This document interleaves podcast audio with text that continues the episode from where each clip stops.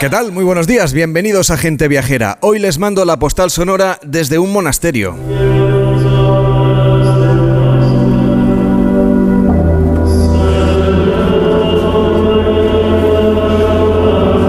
Acaban de dar las seis y media de la tarde. Los monjes de Puplet llevan un cuarto de hora ya en el claustro meditando, preparándose para la celebración de las vísperas a solas como viven casi todas las horas en su día a día. Atraviesan ya el acceso de la zona enclaustrada de esta abadía cisterciense y llegan a la iglesia, que es una muestra de transición arquitectónica, con una proyección románica que evolucionó en alguna de sus partes hacia el gótico. Este monasterio ha sido la última morada de los monarcas de la Corona de Aragón en su papel de tumba real y atesora lo que queda de su legado, mermado por la desamortización, los saqueos y algunos desórdenes públicos que explican también nuestra historia. El sentido de estas piedras, dice la comunidad, es que la habiten sus monjes. En los buenos tiempos, allá por el siglo XV, vivían 200 hermanos. Hoy son solo 24, la mayoría de edad muy avanzada. La misa que escuchamos de fondo es en latín y en catalán, completamente cantada y corona una visita que merece al menos unas horas para disfrutar de esta construcción cisterciense que es patrimonio de la humanidad. Desde Montblanc, desde el monasterio de Puplet en la comarca de la Conca de Bárbara, en Tarragona, les mando hoy la postal sonora de gente viajera.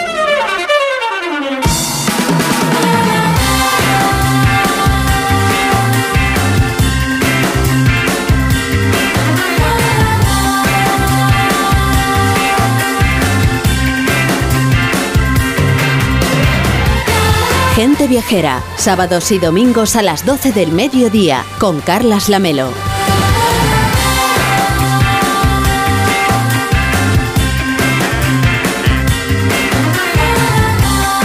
A las 12 y 9, las 11 y 9 en Canarias. Les saludamos en directo desde Montblanc. Estamos en Tarragona, en el Antic Convent de San Francés, con el patrocinio de la Generalitat de Cataluña. Hoy vamos a hacer gente viajera en directo con Víctor Herranz. ¿Cómo estás, Víctor? Muy buenos días. Muy buenos días. ¿Te has, te has preparado la espada hoy para matar al dragón de, de la leyenda de San Jordi, por si acaso? Pues sí, también lo, la vestimenta, con, una- con el escudo, con el casco, con todo. Hemos de decir que ayer estuvimos conociendo cómo preparan esa semana medieval que empezará el próximo día 21 de abril, unos días antes de la celebración de San Jordi, se alarga hasta la primera semana del mes de mayo y estuvimos muy tentados ¿eh? de blandir nuestra espada, de vestirnos como caballeros y de luchar contra el dragón. Y es impresionante la cantidad de vestidos que tienen en esa asociación que, bueno, que hacen las delicias de, de grandes y pequeños. Bueno, les vamos a contar un poco la leyenda de San Jordi por si alguien le pilla un poco despistado, porque está situada, según Joan Amadas, aquí en la villa de Montblanc, que estaba siendo aterrorizada por un colosal dragón. Esta bestia se había instalado a las afueras del pueblo, infectaba el aire, el agua, causaba estragos entre el ganado. Y claro, en su búsqueda de alimento, pues cada vez se aproximaba más a estas murallas que hemos podido visitar también el equipo de gente viajera.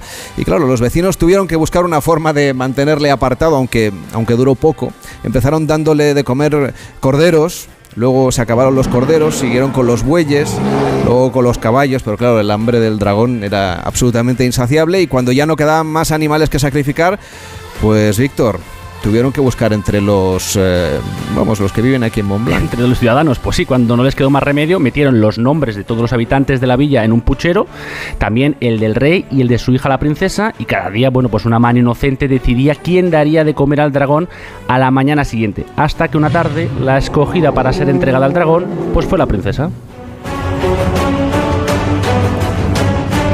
Bueno, cuentan entonces que el rey entregó a su hija al dragón con valentía, con entereza, con muchos llantos de la gente de Montblanc, que estaba muy triste porque se iban a quedar sin princesa, pero cuando la joven salió de las murallas y se dirigió hacia su triste destino, ahí surgió entre la bruma un apuesto caballero de reluciente armadura sobre un caballo blanco que arremetió contra la bestia. Este es el resumen de esta leyenda universal que la verdad es que se puede contar o se cuenta en varias partes del mundo, que es la leyenda de San Jordi. Ya saben que aquí en Cataluña, donde hoy estamos haciendo gente viajera en directo, el 23 de abril es un día muy importante, Día de la Rosa y del Libro, en recuerdo justamente a esa memoria. Nos acompaña Alex Rebollo, que es historiador de la leyenda de San Jordi. ¿Cómo está? Muy buenos días. Hola, buenos días. No sé si hemos contado bien la leyenda o nos hemos dejado algo importante. No, lo habéis contado muy bien porque al final es un mito que es tan universal y es tan trascendental y sobrepasa el tiempo y el lugar que cada lugar o cada persona la cuenta a su, a su manera y además ha tenido tantas revisiones este, este relato que cualquiera acaba Nos sirve esta, ¿no? Nos sirve perfectamente. Yo la he repasado en el Caball Fort que leía de pequeño, que es una revista infantil muy popular aquí en Cataluña. He ido a buscar qué es lo que contaba de la leyenda por si acaso me dejaba algún detalle. Víctor también ha estado buscando por ahí. Hemos leído varias versiones, hemos hecho como un mix de algunas.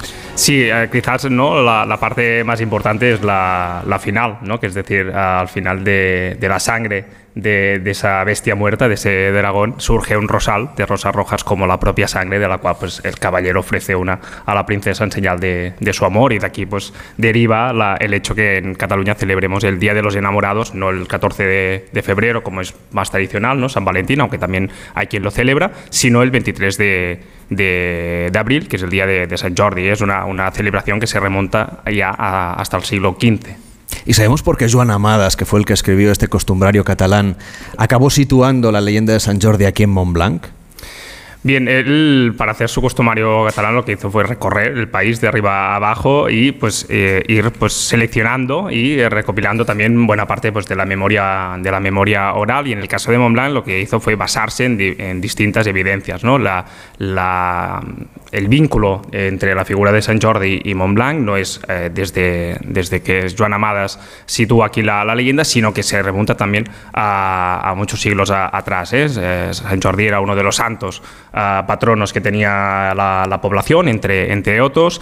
tenía capilla propia con retablo, con imagen en la iglesia principal. Una de las puertas del recinto amurallado creado en el siglo XIV lleva el nombre de este, está dedicado a, este santo caballero.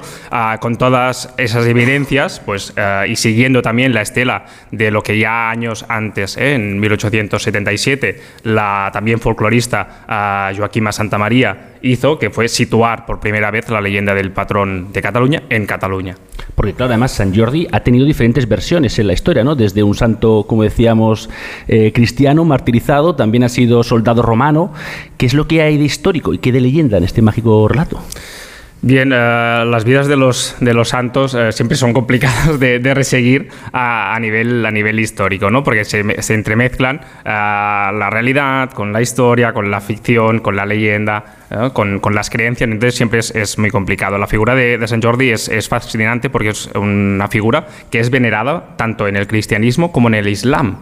En, las dos, en estas dos grandes religiones monoteístas existe la figura de, de San Jordi como una santo ¿eh? como, una, como un personaje eh, venerado. Sabemos que, o como mínimo es, eh, la, la, versión más oficial cuenta pues, que era un soldado eh, romano que en el contexto de la persecución de los, de los cristianos, él también lo, lo era, era cristiano y se negó a, ¿no? a perpetuar esta tradición de los romanos que era perseguir a, cristianos y que por lo tanto en el 303 fue martirizado. Entonces a partir de aquí se crea pues, también todo su culto al, alrededor, sobre todo alrededor del espacio que ocupaba su tumba. Esa tumba pues está dentro de, lo que es actualmente Israel, Palestina, y pues acaba bajo dominio de los, de los musulmanes y es después cuando los cruzados, eh, ya en, época medieval, vuelven a Tierra Santa para recuperar esos lugares ah, santos que entonces el culto vuelve o llega directamente a, Europa y llega con las influencias del Islam, donde aparece una lucha con un dragón y con una princesa. Es decir, que la leyenda al final nos acaba mm, viniendo de la tradición del Islam. De hecho, San Jordi o San Jorge es patrón aquí en Cataluña, es patrón en Aragón, es patrón en Líbano también. Patrón en Líbano, es patrón en Rusia, es patrón en, Portugal, es patrón evidentemente en Inglaterra, ¿no? Eh, su, misma bandera no deja de ser también eh, el símbolo, ¿eh? como lo era en, el caso de, los condes de Barcelona, ¿eh? de, la casa de, Barcelona, era el mismo símbolo también de, San Jordi con esa ah, clara pues advocación a, este caballero que a lo largo de la, época medieval lo encontramos que se aparece en batallas y ayuda en el contexto de la, de la conquista cristiana sobre los territorios del Al-Ándalus, ah, igual que tenemos en, eh, más en la parte de, Castilla, la, la figura de Santiago, ¿eh? como ese santo caballero que se aparece y ayuda eh, en, la, en, la, batalla. En el caso más pues, de la corona catalana aragonesa, tenemos a, San Jordi y lo encontramos pues, que se aparece en la batalla de Alcoraz a Pedro el Católico, que se aparece también en la conquista de Mallorca para ayudar a Jaime I el Conquistador. Lo encontramos en, en distintas uh, batallas. ¿Y sabemos cómo se vivió aquí en Montblanc cuando se publicó ese costumbrario catalán de Joan Amadas? El hecho de que eligiera este autor la villa de Montblanc como morada del dragón, o al menos del rey y la princesa y, y de todo el pueblo? Pues yo concretamente no lo sé porque a mí me faltaban como unas como, tres, histori o, como tres historiador, o como historiador para, le pregunto, como historiador para, le pregunto. para conocer Montblanc, eh, para, para nacer en Montblanc, entonces, eh, pero uh, yo creo que debería pasar también bastante desapercibido porque no fue hasta uh, 30 años uh, más tarde que ya en un contexto uh, democrático totalmente, pues uh, ¿no? un grupo de, de, gente impulsa la recreación de sí. la leyenda y pues desencadena uh, la movida gordísima que ha, que ha acabado. Esa semana medieval de la, la que vamos a hablar, medieval. que fue en el año 86 más o menos cuando arrancó. Sí, aproximadamente. Tuvo un, Finales una, de los 80. Un arranque así más o menos progresivo, como suele pasar con estas cosas. Enrique Domínguez Uceta, ¿cómo estás? Muy buenos días. Eh, muy buenos días, Carlos. De hecho, hay muchas representaciones de San Jordi, de San Jorge en la arquitectura, en las iglesias, en, en, en muchos de los monumentos que tenemos en nuestro país. Bueno, sí, forma parte naturalmente de, de, nuestra tradición cristiana. La verdad es que la leyenda es muy, muy bonita, ha tenido mucho éxito. A mí lo que más me gusta, claro, es que esté relacionada con los libros, como hacéis aquí en Cataluña, que yo creo que es una costumbre absolutamente preciosa y maravillosa. Yo la verdad es que estabais contando la historia y me sentía bastante identificado con el dragón, ¿Así? porque desde que hemos venido hemos comido estupendamente. y yo creo que la espada de San Jorge es para hacer brochetas con claro, las longanizas. Nos han tratado bien, pero nosotros no nos vamos a comer a nadie. Queremos. No, de momento Queremos. no estamos bien. Bueno, hemos estado recorriendo Montblanc, que es, un, es una villa que la verdad es que es de aquellas que encantan seguro a Enrique Domínguez Uceta, porque es un conjunto histórico artístico lleno de patrimonio, de carácter. Creo que te has quedado fascinado. ¿Qué es lo que más te ha gustado?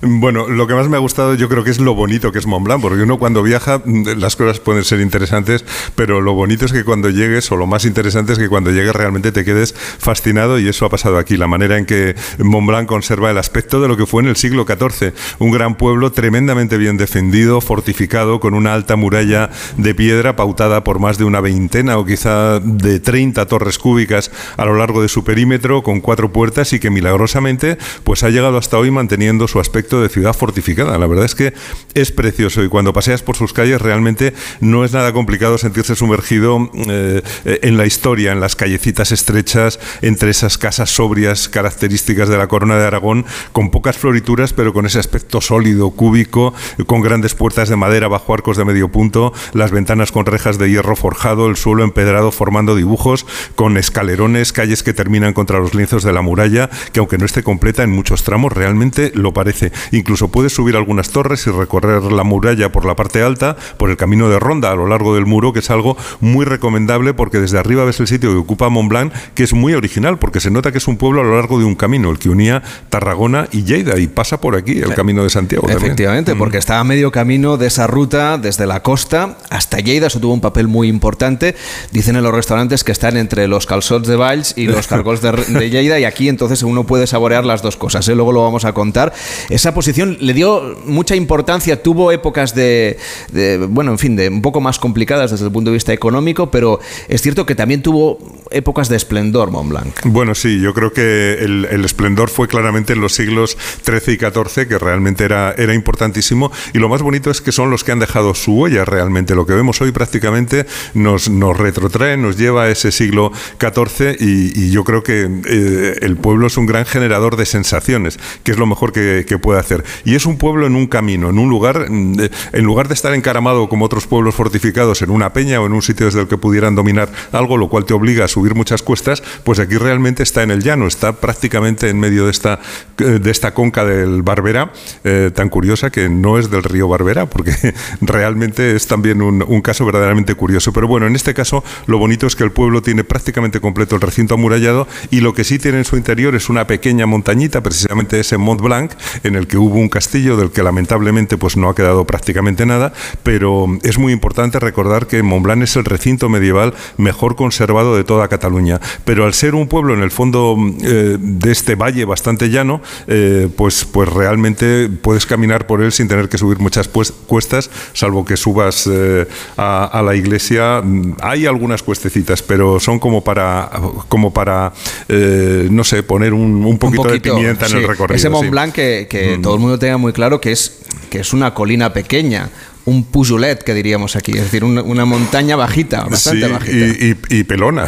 y pelona, por eso está blanca. Por, eso está blanca, porque no tiene. No porque haya nieve, sino quede claro que es, es nada, una pequeña colina, pero que al final es lo que da sentido al pueblo, en un tiempo en el que además fue una de las poblaciones más importantes de Cataluña. Bueno, sí, lo, lo fue por, por, población, parece ser que llegó a ser la séptima de toda Cataluña, eh, que por cierto, mm, mm, estaba antes mencionando que me ha llamado la atención mirando una guía de Cataluña de Josep Pla del año 72 que, decía que la conca del Barberá no tiene río Barbera porque el río se llama Francolí. ¿eh? Eh, eso hay que, hay que recordarlo. Y, bueno, lo bonito es que cuando estás paseando por las murallas, pues puedes ver mm, ese mm, carácter de conjunto que siguen teniendo todos los tejados con las tejas pardas, que además tienen prácticamente el mismo color que la piedra con la que se ha hecho la muralla, lo cual le da realmente una, una sensación muy armoniosa, como casi como si el pueblo no se hubiera tocado prácticamente desde entonces y, y asomando por encima de todo, pues bueno, tienen una iglesia enorme de proporciones catedralicias, aunque no la terminaron, y se quedase la altísima nave a, mitad de su longitud.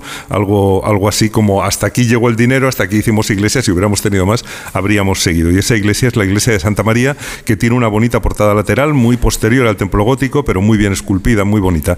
Pero no es el único patrimonio, al contrario, la verdad es que hay muchísimo que ver aquí en Montblanc. Hay otra iglesia, la de San Miguel, está la judería también, están los conventos de San Francisco, en el, en el que estamos, San Francisco eh, está también el de la Serra, donde guardan la imagen de la patrona, el de la Merced, y, bueno, un hospital iglesia de San Bartolomé. Hay muchísimas cosas que ver. Y además hay algunos edificios civiles como la Casa de la Villa, el Palacio Real y la Casa de los Josa. Mm, eh, o sea que, mm, desde luego, no faltan cosas que ver. Pero lo que me encanta, como te decía, es que Montblanc tiene una personalidad muy medieval, muy del siglo XIV. Aquí se siente ese siglo, ese siglo XIV.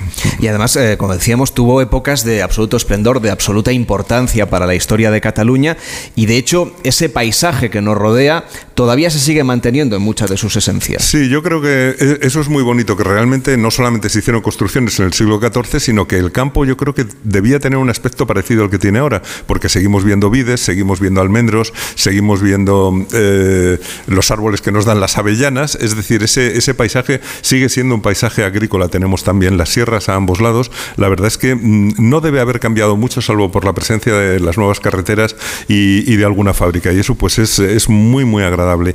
Em, bueno, como no podemos olvidarnos nunca de los museos, vamos a recordar que también tiene algunos museitos pequeños, que son los que a mí me gustan porque te permiten hacer un alto en la visita. No le tienes que echar toda la mañana en ellos, pero, pero realmente aprendes algo durante media hora, tres cuartos de hora y luego sales. Eh, aquí tenemos que mencionar el de la Conca del Barberá, el Museo del Pesebre de Cataluña y el de las murallas, que nos enseñan un poco, bueno, pues cómo se hicieron, cómo, cómo era la vida cotidiana aquí también. Son cosas muy, muy interesantes. Hay mucho que ver, pero este territorio en la Edad Media estuvo dominado, estuvo organizado y presidido por la presencia de tres grandes e importantes monasterios de la Orden del Cister que están muy próximos y que son verdaderas maravillas que yo creo que justifican un gran viaje y en realidad no es que lo merezcan, es que sería un grave pecado o al menos un error no conocerlos. Son los monasterios naturalmente de Poblet, de Santes Creus y de Balbona de les Monges, eh, repartidos en el territorio que dominaban y, y que vale la pena visitar y conocer lo que suponían. Eran en realidad, un, tanto proponían una manera de explotar el territorio, pero también del cuidado de la naturaleza, de la cultura, de la espiritualidad. La verdad es que mm, es muy bonito visitarlos. además mm. podemos recorrer esa llamada Ruta del Cister, ¿no? Sí, ese es el nombre que le han dado, una ruta estupenda, muy accesible, mm, o bien para visitar los monasterios o para hacerla en coche, a caballo o en bicicleta, porque la ruta nos recuerda que la Orden del Cister realmente eh, reformaba la vida de los cristianos, hacía mucho hincapié en que se viviera en comunidad, tenían devoción por el trabajo, por la vida sencilla, meditativa. Los monjes eran austeros, pero no estaban alejados del mundo gracias a que hacían los trabajos agrícolas y el estudio también, la copia de libros, etcétera. El paisaje es precioso con esa combinación de monasterios y los viñedos, almendros y olivos también, que no hemos mencionado antes, y estos tres monasterios son probablemente los más importantes de Cataluña. El monasterio de Santes Creus, que es el más antiguo, lo fundaron en el siglo XII, el primero de la orden en Cataluña, pero pronto estuvo ligado a la nobleza y, con los reyes, eh, con Pera III de Aragón y, Jaume II el Just y su esposa Blanca de Anjou, que estaban enterrados allí, naturalmente, escogieron el lugar para ser enterrados en dos mausoleos góticos junto al altar mayor y es un templo de transición del románico al gótico, eran los tiempos, claro, que estaban ocupando este territorio, tiene unas estupendas vidrieras y un claustro precioso gótico del siglo XIV. Y de los tres es el único que en la actualidad no tiene monjes, no hay monjes viviendo en el monasterio. Así que mm, eh, se pueden visitar las dependencias monacales, cosa que no pasa en los otros. Seguramente el más importante es el monasterio de Poblet, que como, tú decías antes, eh, pues es uno de los más grandes de Europa y es patrimonio de la humanidad por la UNESCO. Se inició en el siglo XII también y tiene elementos románicos, góticos y renacentistas. La iglesia es enorme, tiene un impresionante retablo de piedra en el altar mayor, una maravilla renacentista de alabastro eh, blanco firmada por Damián Forment. Tiene una bonita capilla gótica de San Jordi del siglo XV, la puerta real, que realmente parece casi la puerta de un castillo, protegida por dos torres octogonales poderosas, y el monasterio fue ligado a la corona de Aragón por el rey Pera IV, el ceremonios, eh, mediante la construcción del Panteón Real antes de Santes Creus, que hasta entonces había, sido, eh, había estado en Santes Creus y lo llevaron para allá. Los sepulcros son también de alabastro. La verdad es que es muy bonito de ver. Es una visita que estoy seguro que nadie se va a aburrir. No tenemos que dar datos, pero seguro que cuando lleguen allí se van a quedar maravillados porque aquello es una especie, yo no diría de ciudad de Dios, es una ciudad de Dios y, y de las cosas humanas. La verdad es que es muy, muy bonito.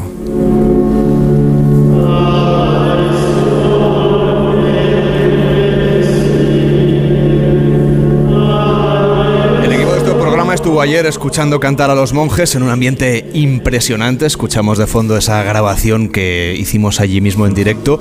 En un momento además, Enrique, muy emotivo.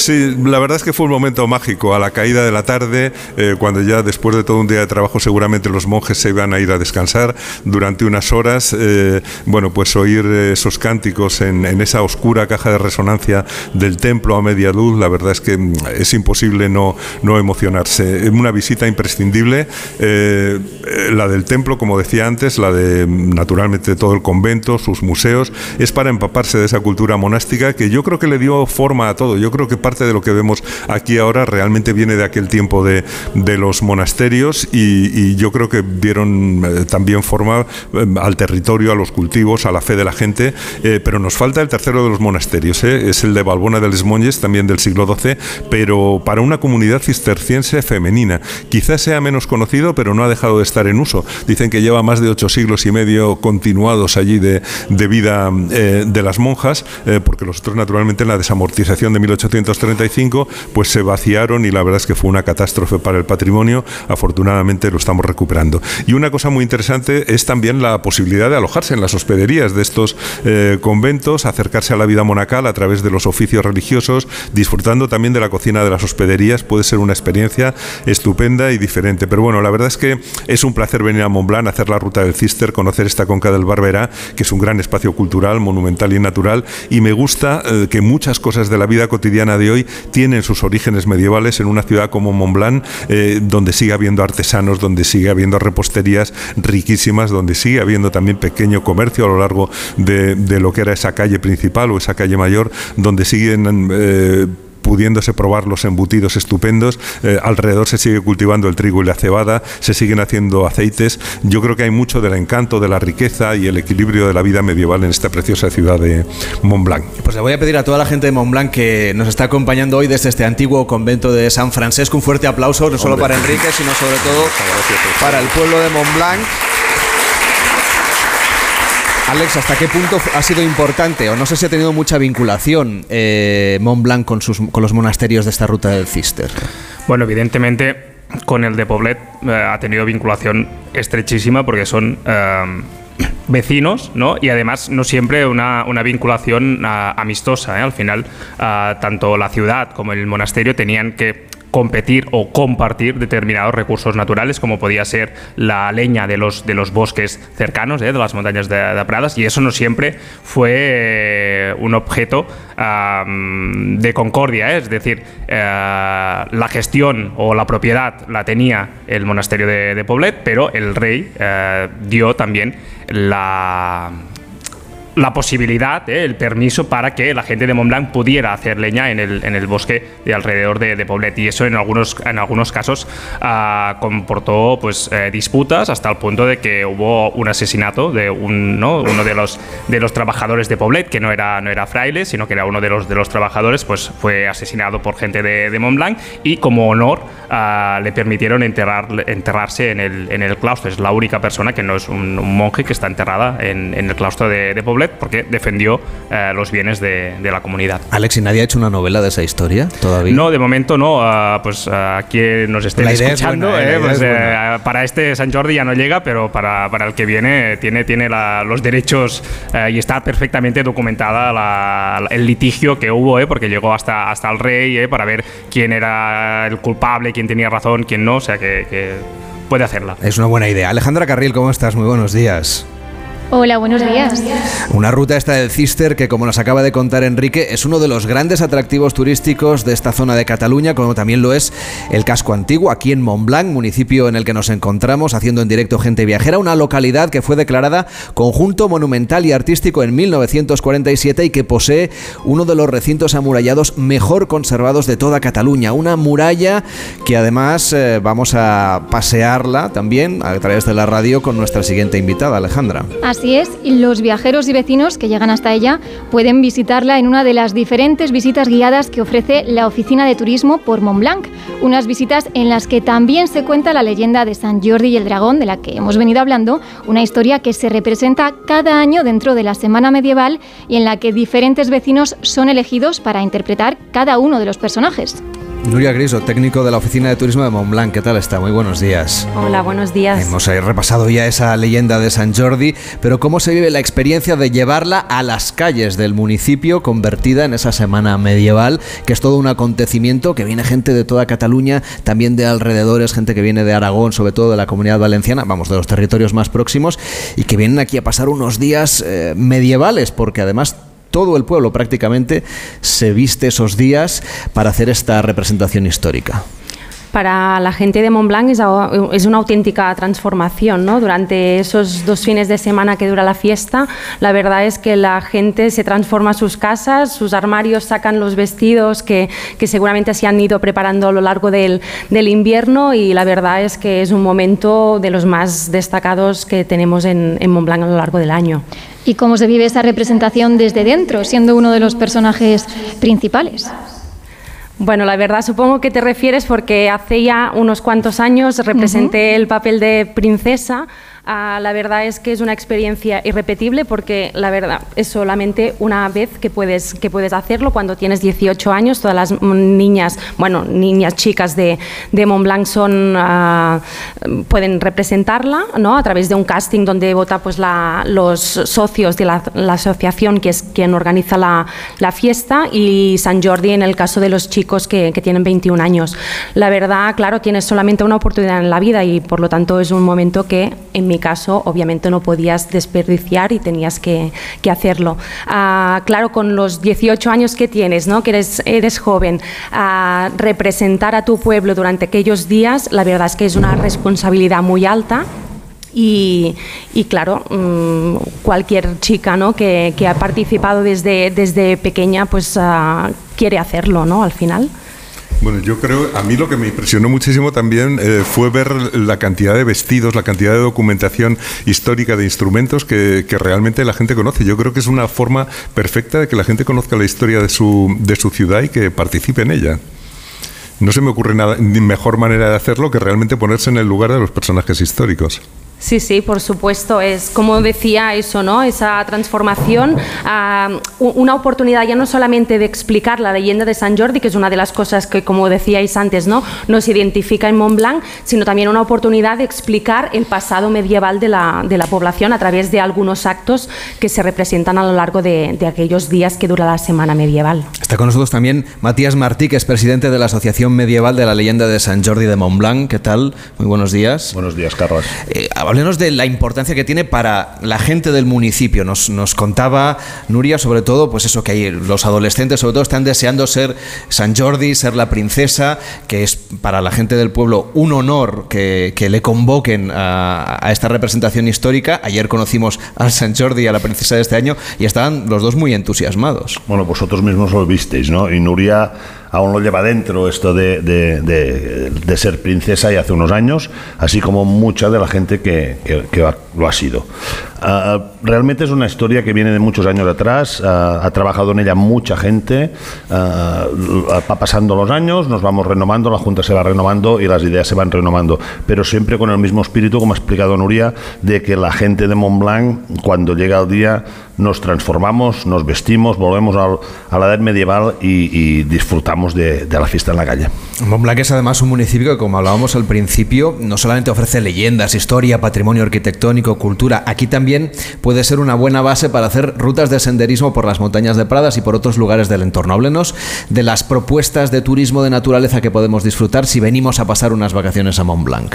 Sí, desde la Oficina de Turismo proponemos, ¿no? aparte de conocer el patrimonio arquitectónico medieval que disponemos, ¿no? y es también conocer el patrimonio natural que es muy y muy extenso. Pensad que Montblanc tiene una extensión uh, considerable y por lo tanto las rutas son infinitas. ¿no? Algunas rutas más de montañas, obviamente para conocer ¿no? uh, el patrimonio natural de las montañas de Prades, que ahora se está trabajando para que sea parque, parque natural, pero también toda la zona ¿no? del, del río, del río Francolí, que también se puede, se puede de recorrer, también los pequeños municipios, pedanías que dependen de Montblanc, que también ofrecen patrimonio natural importante y también un patrimonio quizás un poco desconocido, ¿no? como uh, molinos, antiguos molinos, puentes, uh, etcétera, ¿no? que también los ponemos en valor a lo largo de estas, de, estas rutas que proponemos de, desde la Oficina de Turismo. Y además de, esta naturaleza, de este entorno natural del que hablamos, la gastronomía también juega un papel muy importante dentro de las visitas guiadas que pueden elegir esos viajeros que se acerquen hasta Montblanc. Para los oyentes que sean amantes de los calçots, que seguro que hay más de uno, ¿en qué consiste la campaña que une las calzotadas con el centro histórico? Sí, ya hace unos años que proponemos una, una promoción, ¿no? que es la, la, que si vienes a hacer la calzutada en uno de los restaurantes de Montblanc, uh, puedes uh, uh, hacer la visita guiada pues, con un descuento. ¿no? Y al final lo que hacemos es pues, que, la gente, que la gente venga, hace las calzutadas en, en Montblanc y después pueda descubrir también el patrimonio que, que tenemos en la población. Son las 12 y 39, las 11 y 39 en Canarias. Estamos haciendo gente viajera en directo desde Montblanc, en Tarragona, en el antiguo convento de San Francés, con el patrocinio de la Generalitat de Cataluña. Haz tu viaje más sencillo con Global Exchange y recibe en tu domicilio la moneda extranjera que necesites para tus vacaciones. Llámanos al teléfono gratuito 900-855-550 o visita nuestra web globalexchange.es. Con el servicio a domicilio de Global Exchange podrás comprar tu moneda extranjera de forma rápida y cómoda llamando al 900-855-550. Hoy les recomendamos viajar a Japón, porque con la llegada de la primavera los cerezos rompen en flor. Entre el 20 y el 25 de marzo, dependiendo de la zona de Japón, arranca esta floración que se extiende hasta principios del mes de abril. Hacemos una pausa en Gente Viajera y a la vuelta les seguimos contando cosas sobre esa semana medieval dedicada a la leyenda de San Jordi. En Onda Cero, Gente Viajera, Carlas Lamelo. Mallorca inspira en cualquier época del año.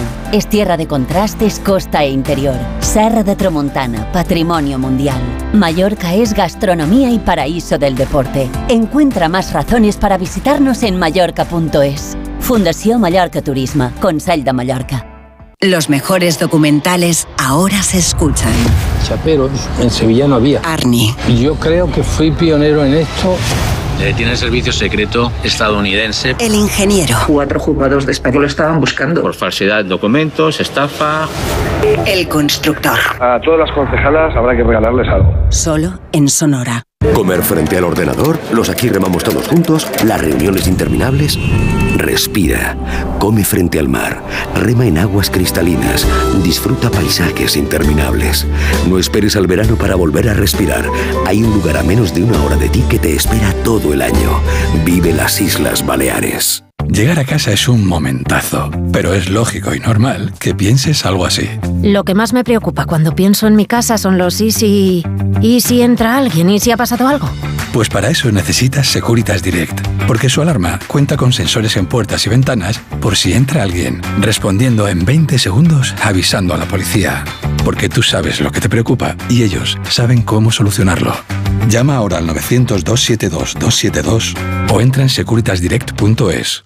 Si eres profesor o centro educativo, ya puedes participar en la segunda edición de los premios Mentesami. Queremos reconocer todas esas iniciativas que fomentan el pensamiento crítico de los alumnos, que impulsan la creatividad audiovisual responsable o que promueven los valores y la convivencia en el aula. Puedes presentar tu proyecto hasta el 20 de abril. Encuentra toda la información en mentesami.org, porque la alfabetización mediática e informacional de hoy decide el futuro. Fundación A3 Media. Colaboran Platino Educa y Unie Universidad.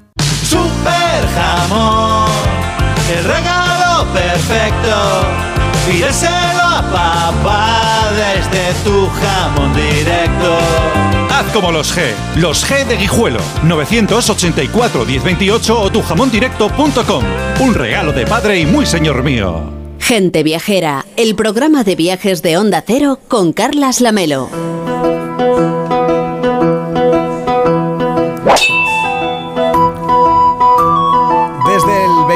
Abril y durante dos semanas las calles y las plazas de la villa de Montblanc lucen los colores de las cuatro casas más nobles y sus torres y sus murallas se engalanan con antiguas banderas señoriales. Aquí participa todo el mundo, hay niños, adultos, vecinos, foráneos, todos se engalanan, se visten con sus mejores trajes que algunos guardan durante todo el año y de generación en generación para participar en esta representación medieval en la que todos tienen un papel importante que cumplir, Víctor. Desde luego, y todo esto pues para presentar esos encuentros entre dragones y diablos, el mercado medieval, representaciones de la leyenda de San Jordi en unos decorados reales e históricos de piedra, como decía Matías.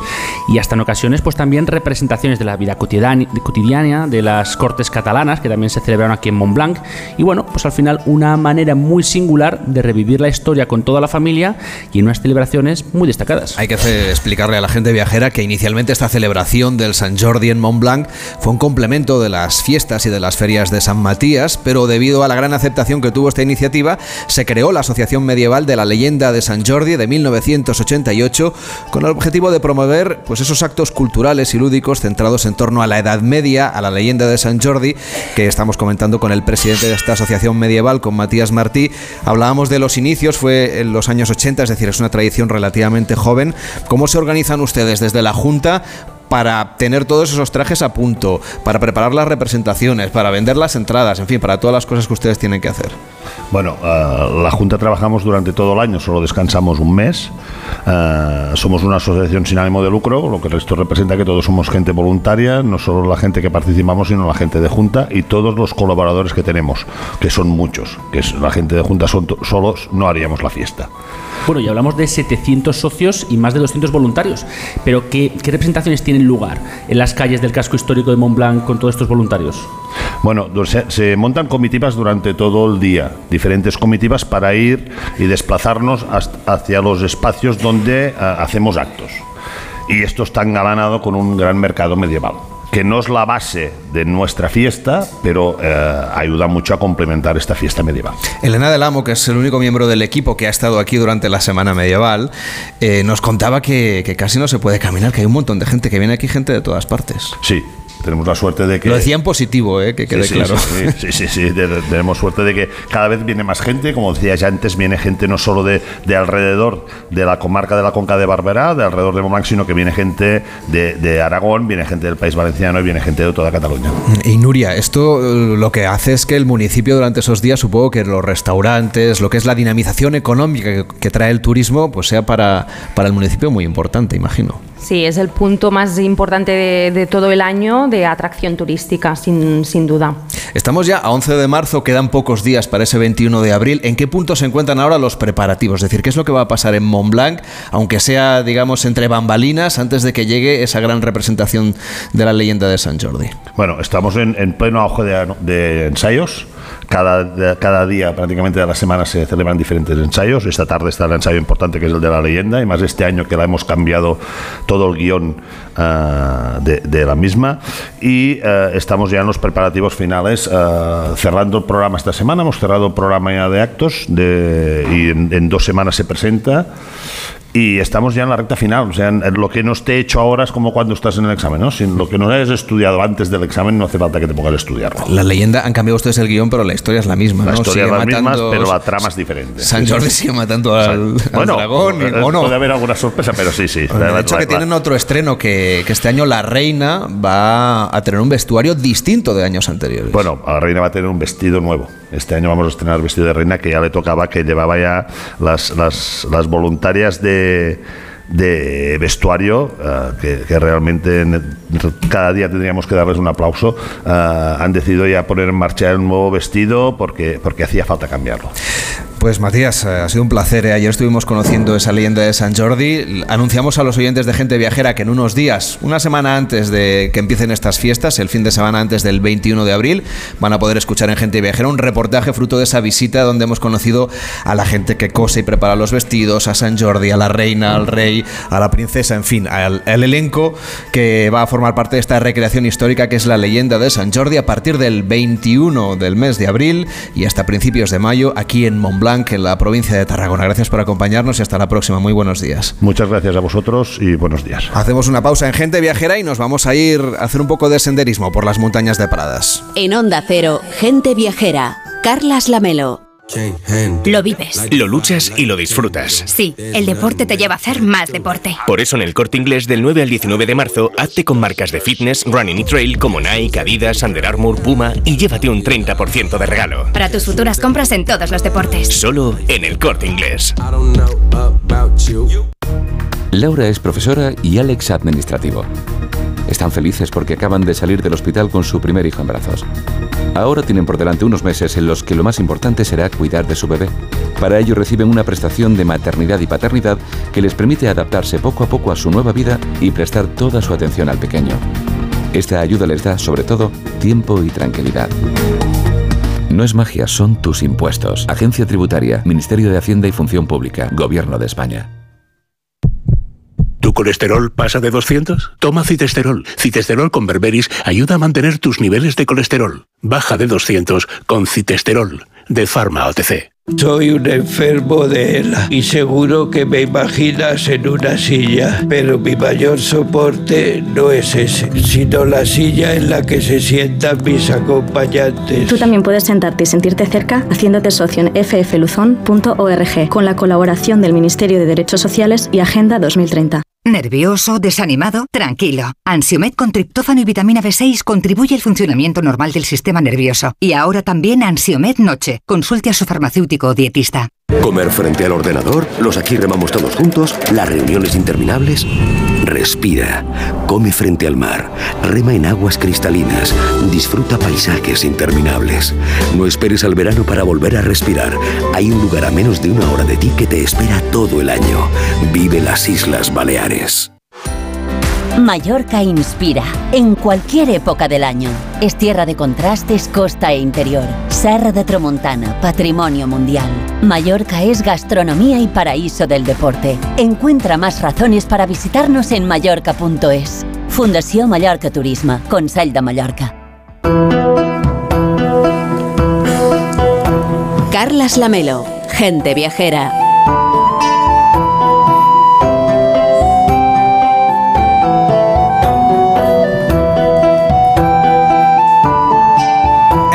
Será la una, será las 12 en Canarias. Estamos haciendo gente viajera en directo desde Montblanc, en Tarragona, en el antiguo convento de San Francés, con el patrocinio de la Generalitat de Cataluña, conociendo a fondo esta conca de Barberá, conociendo a fondo esta zona de Cataluña. Mañana también les saludaremos desde Cataluña, estaremos en Lleida, así que ahora estamos a medio camino, que dicen que es lo que ocurre con este lugar, que como está a medio camino entre la costa catalana y Lleida, pues que nos encontramos en una zona de paso que ha sido siempre muy importante.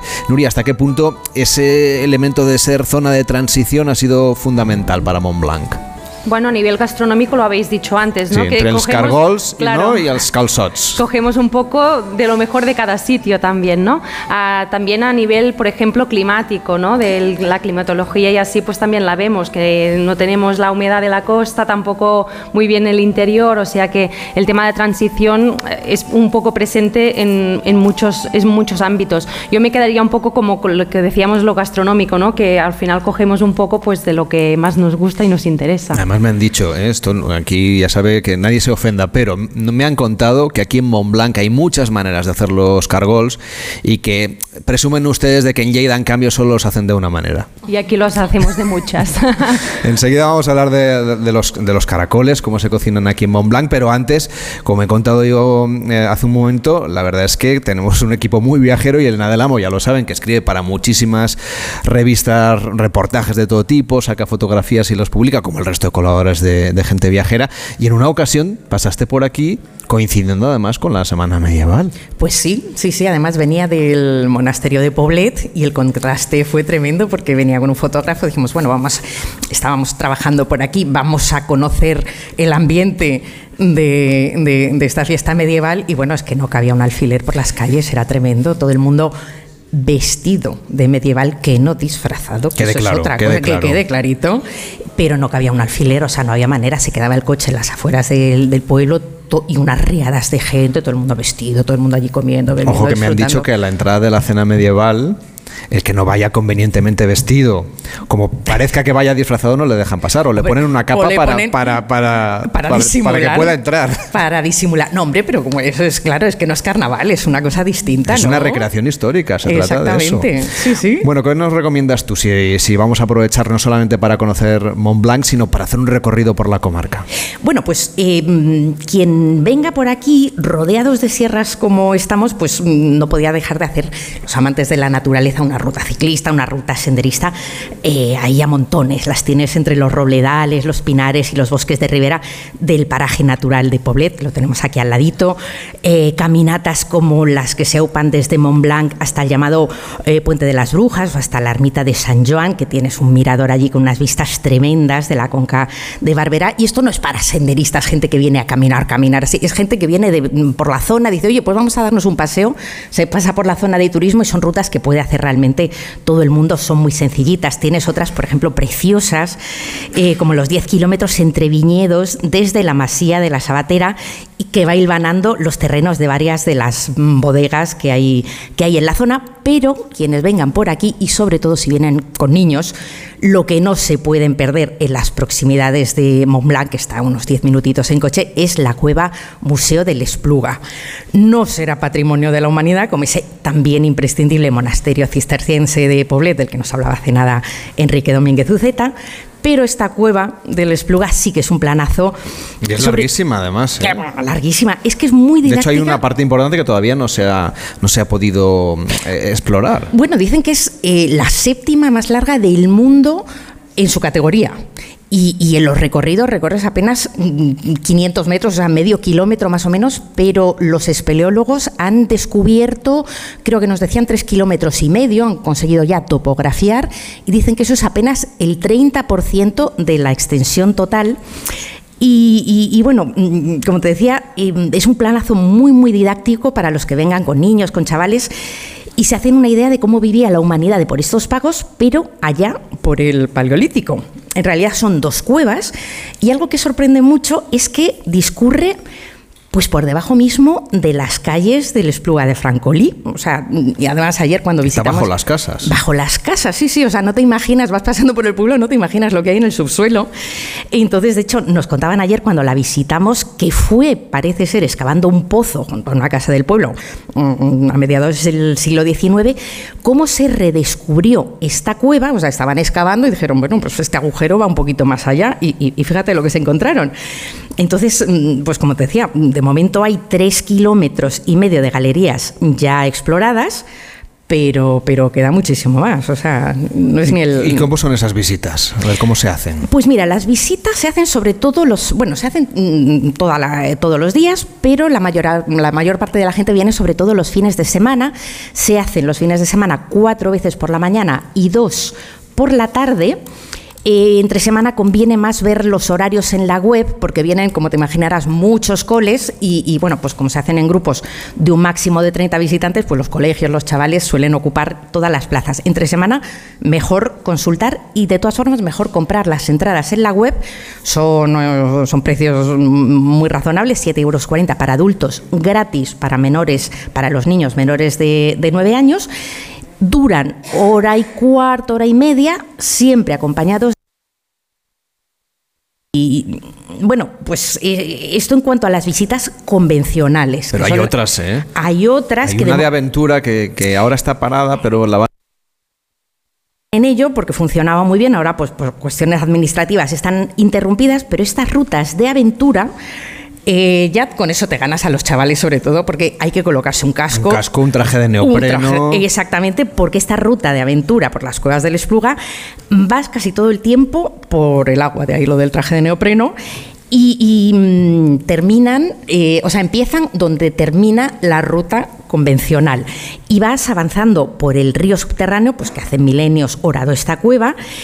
Y mm, bueno, así contado parece como muy complicado, pero no lo es, no hay gran dificultad, lo pueden hacer niños a partir de 8 años, o sea que eso ya te da una idea de, de que está al alcance de, de casi cualquiera. Oye, y hay también no solamente restos del paleolítico y neolítico, sino también de los íberos. Es decir, se puede conocer una parte importante de la prehistoria de esta tierra que hoy conocemos como Cataluña y que hoy conocemos como el entorno de la Conca de Barberá, pero que en realidad aquí vivía gente desde, vamos, de la edad, desde la edad de piedra. Exactamente, y, en unas, en aquella, en, el paleolítico, en el neolítico, fueron utilizadas como morada, pero luego también, ah, como decías, hasta tiempos de los iberos, pues fue utilizado como refugio, como lugar sagrado. En las visitas estas convencionales hay proyecciones y hay recreaciones de, de- humanos de, de esa época eh, representando escenas cotidianas, de ahí que sea tan didáctico. Y efectivamente nos contaban ayer que en estas cuevas se han encontrado desde monedas romanas hasta restos de animales que vivían en la prehistoria por estos bosques, que bueno, dices ciervos y caballos, hasta ahí todo bien. Cuando te dicen dientes de rinocerontes, de hienas, ahí ya te quedas más a cuadros porque no te lo esperas viviendo por aquí. Y otra de las sorpresas y de las grandes novedades que están viniendo muchos estudiosos a conocer esta cueva de, del Espluga de Francolí es que hace nada, en 2019, se ha descubierto aquí un santuario, Carles, excepcional de arte rupestre con cerca de 300 dibujos, tanto abstractos como figurativos, grabados en las paredes de, de la cueva. Es una lástima porque todavía no se puede visitar, aunque nos cuentan que tienen el proyecto de hacer una recreación para que en el futuro sea visitable. Sí, esto pilla, estos grabados, este santuario pilla en una zona de muy difícil acceso de la cueva. No está abierta a las visitas esta parte, claro, pero mm, quienes estén interesados en el arte rupestre sí tienen muchas, muchas cosas por ver en estas sierras de, Tarragona próximas a Montblanc. O sea, mm, luego lo contaremos, pero mm, por todas estas sierras hay muchas oquedades, muchas cavidades llamadas abrigos del arco mediterráneo de la península que está declarado Patrimonio de la Humanidad. Esto va desde Cataluña hasta Almería. Hay 700 yacimientos más o menos con estas pinturas rupestres y estos barrancos mm, de las sierras próximas a Montblanc atesoran muchos de estos abrigos con pinturas rupestres. Hoy Gente Viajera se emite en directo desde el antiguo monasterio de San Francesc en Montblanc, en Tarragona. Estamos en el lugar donde la tradición sitúa a la leyenda de San Jordi con el patrocinio de la Generalitat de Cataluña. Se lo seguimos contando a la vuelta. Ahora llega Yolanda Viladecans, nos pone al día de lo que ocurre en el mundo y seguimos viajando por Montblanc, por la Conca de Barberá y por el resto de Tarragona. Hasta ahora mismo.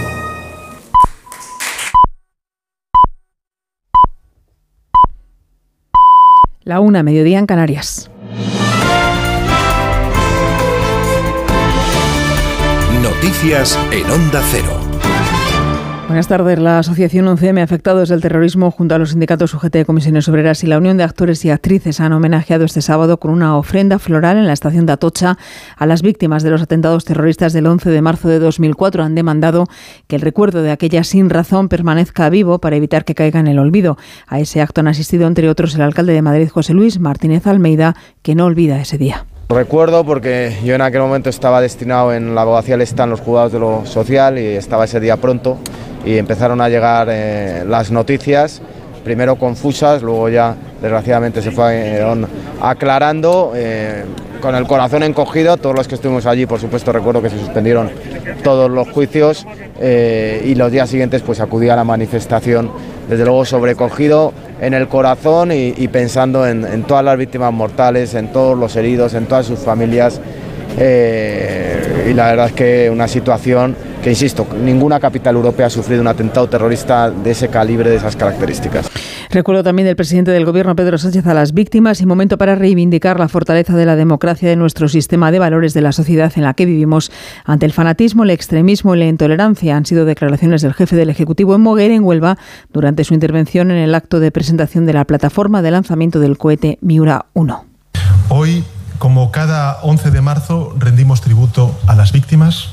Sentimos como propio el dolor de sus familiares y de sus amigos y amigas y nos conjuramos para reivindicar la fortaleza de la democracia, de nuestro sistema de valores, de la sociedad en la que vivimos ante el fanatismo, el extremismo y la intolerancia. Se cierran los actos de la mañana con la ceremonia que ha habido desde las 12 del mediodía en el Bosque del Recuerdo, en la estación, en el, en el Parque del Retiro. Y esta tarde a las 6 habrá otro acto de homenaje en la estación de Santa Eugenia, donde también explotaron esas bombas aquel 11 de marzo. Con discurso en París del presidente francés Emmanuel Macron en la conmemoración de la Jornada Nacional de Homenaje a las Víctimas del Terrorismo en las monumentales instalaciones de los inválidos. Ha sido una solemne ceremonia de homenaje corresponsal en París, Álvaro del Río. En una breve y solemne ceremonia en Los Inválidos, en presencia de autoridades, familias y asociaciones, Emmanuel Macron ha rendido homenaje esta mañana a las víctimas del terrorismo en Francia, pero también en Europa y ha recordado que este 11 de marzo conmemora la tragedia que se vivió en Madrid. Con este 11 de marzo conmemoramos las víctimas del atentado de Madrid, el 11 de marzo de 2004, y con ellas el conjunto de aquellos que fueron golpeados en sus carnes por el terrorismo, porque atacaron lo que tenemos en común valores de libertad, una manera de saber vivir, el apego al humanismo. El presidente francés ha reiterado la acción decidida del Estado para seguir luchando contra esa lacra dentro y fuera de sus fronteras. En la última década se han abortado 70 proyectos terroristas y Francia ha reforzado su arsenal para prevenir atentados. También ha confirmado la apertura en 2027 del futuro memorial del terrorismo, lugar de análisis y de recuerdo, pero también de educación de conciencias, ha dicho. Y con palabras hace solo unos instantes del líder popular, Alberto Núñez Fijó, en la ceremonia del Bosque del Recuerdo en el Retiro. Nunca deben de irse definitivamente y mientras las recordamos estarán vivas y sobre todo mientras recordemos a su causa y sus familiares estaremos haciendo una política decente y estaremos haciendo la política que merece la pena, la política con mayúsculas.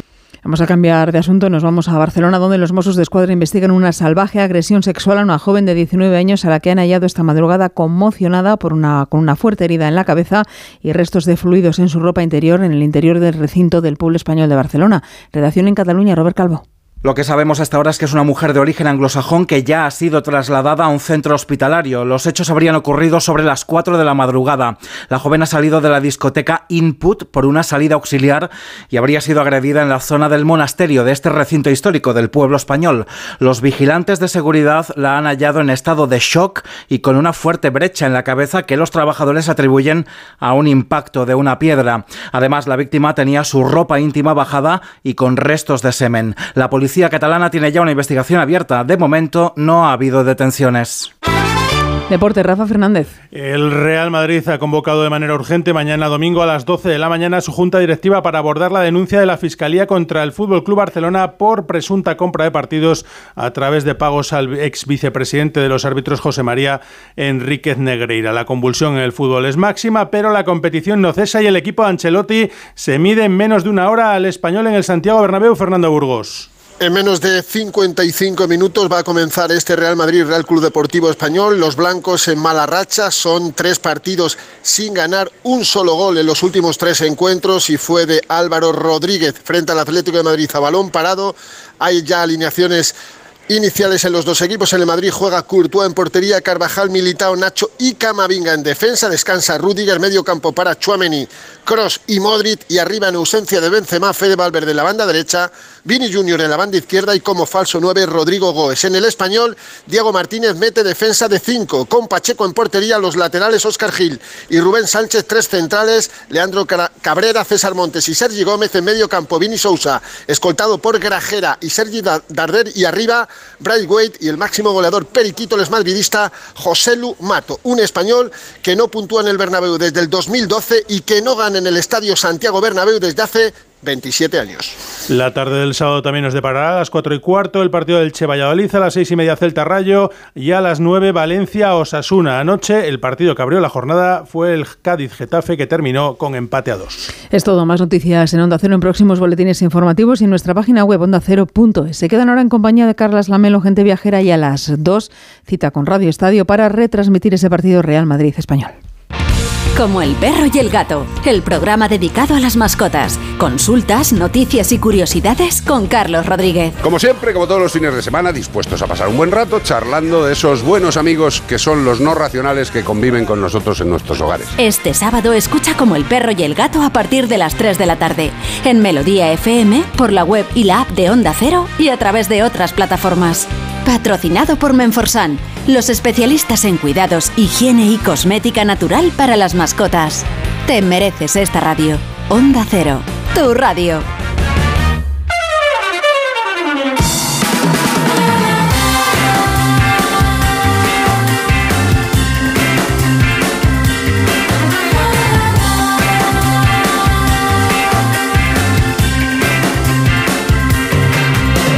Gente Viajera, el programa de viajes de Onda Cero con Carlas Lamelo.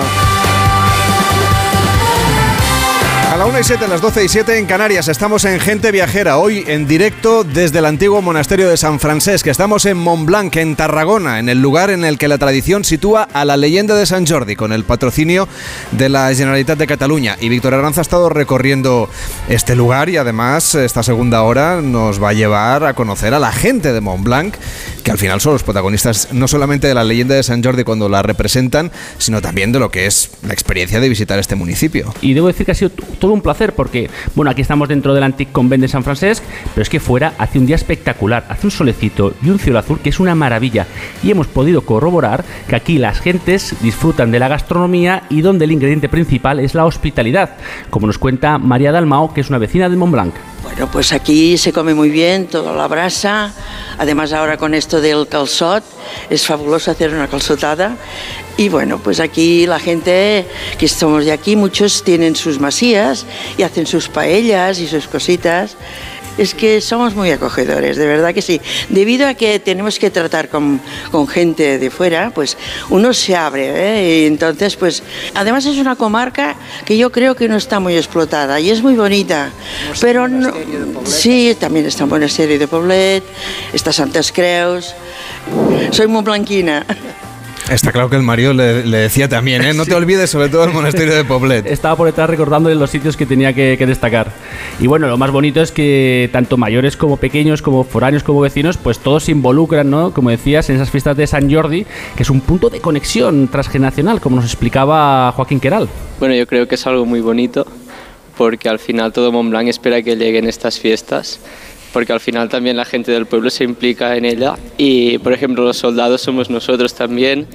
San Jordi también es siempre un chico de 21 años que, tiene que estar viviendo en Montblanc, la princesa de 18 igual y al final es algo muy bonito, son dos fines de semana realmente espectaculares y para una persona de Montblanc es algo muy bonito. Gente puede hacer de todo, por ejemplo yo es el primer año que hago, pero sí hay gente que desde bien pequeña, ya sea tocar los tambores o cualquier actividad, participan, sí. Que me han contado que Joaquín Caral podría haber sido San Jordi, pero no ha querido presentarse al casting. No, pero bueno, eh, tiene otros papeles. Está por aquí hoy con nosotros. Bueno, cuéntanos un poco el ambiente que te has encontrado, Víctor.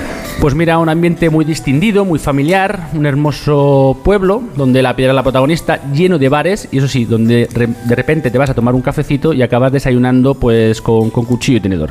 La verdad es que lo acompañan también con unos vinos de la tierra maravillosos y entonces nunca se sabe cuándo vas a salir de los bares. Sabes a qué hora entras, pero no cuándo sales. Esto, Elena, lo hemos disfrutado como parte del equipo de gente viajera, ¿no? Estos esmursas de furquilla, que son los desayunos Bueno. con cuchillo y tenedor que contábamos, que son contundentes porque en teoría era para la gente que trabajaba en el campo. Nosotros bueno. arar no hemos arado nada. No hemos arado, pero alguien tenía que probarlos y bueno, si hay que sacrificarse, pues... ¿verdad? Lo hemos hecho. Pero a, a modo. Eso nos daría energía, por ejemplo, para hacer luego una ruta de senderismo por las montañas de Pradas, que es donde nos habíamos quedado en este recorrido contigo. Nos habíamos quedado allí exactamente y en estas montañas estábamos hablando de las pinturas eh, rupestres que hay por eh, todo el llamado arco del Mediterráneo, de la península, que como decíamos va van de mm, Cataluña Andalucía y son como 700 yacimientos que dan muchísima información del entorno y de las creencias de los mm, humanos desde el final del Paleolítico hasta la Edad de Bronce, la Edad de Hierro. Y en estos barrancos muy próximos a, a Mont Blanc, pues hay unos mm, cuantos de estos roquedos eh, o abrigos con pinturas rupestres, pero antes de visitarlos yo recomendaría que se dejaran caer por em, el centro de interpretación que hay en la prisión del pueblo donde estamos ahora, de Mont Blanc, porque allí tienen pues, unos audiovisuales, unas réplicas a tamaño natural de las pinturas que esconden oquedades pues, como la de Massenjogor o la de, la de Ramón de Embesó. Mm, entonces ahí te empapas bien de la teoría, mm, ves los, mm, las réplicas y cuando estás eh, viendo los, eh, las pinturas rupestres al natural, pues eh, desde luego las entiendes más y las disfrutas más también porque sabes lo que estás viendo. No solamente hay esmursas de furquilla, sino que también, inciso gastronómico, quien pase por Pradas, que no se pierda las magdalenas de Lorda Ruiz. También una recomendación de Elena. Bueno, sí, ni las magdalenas, ni las cocas, ni el pan de masa madre de esta emprendedora que heredó una panadería de sus padres y como el negocio pues en, el pueblo donde estaban, en Monral, está muy despoblado, lo del pan pues no daba tanto negocio, empezó, mm, bueno, pues reflotó eh, la antigua panadería y, bueno, pues empezó a añadir unas delicias kilómetro cero, sobre todo sus magdalenas con frutos secos, de naranja, de chocolate, que se han hecho famosísimas. Me han dicho que hay mucha gente que viene, no diría aposta a conocerlo, pero que se viene aquí a estas montañas de Prades eh, con la excusa de, de con unas cuantas magdalenas, como decimos, el obrador lo tiene en Monral, pero también tiene tienda en Prades. Y a ver si tenemos un ratito, porque claro. te acercas. Hombre, es que, hombre, no es que nos hayamos quedado con apetito después de esos desayunos contundentes, pero si hay que probarlos igualmente, si hay que irse, va. Aquí somos muy sacrificados. En este se le va, vamos, faltaría más. Bueno, ya tenemos entonces las energías renovadas, seguimos la caminata por esas montañas de Pradas y lo hacemos ya acompañados de Joan Cartañá, que es coordinador de las rutas ambientales de la cooperativa Reboll.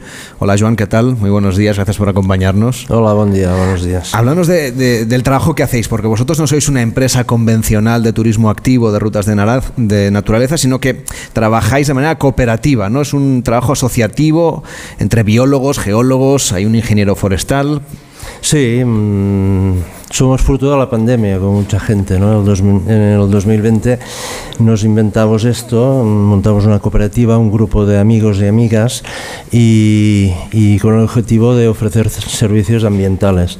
Y entre ellos un, un, un aspecto importante que es uh, organizar rutas senderistas de ecoturismo, es decir, turismo que ahora cambia un poco el concepto, que, claro, llevar uh, turismo en según qué zonas sensibles, ¿no? naturales sensibles, provocan un impacto. ¿no? Entonces nosotros qué hacemos? Que, que hacemos rutas, pero la, la gente que participa participa también una parte de lo que paga para restaurar las zonas que visitamos.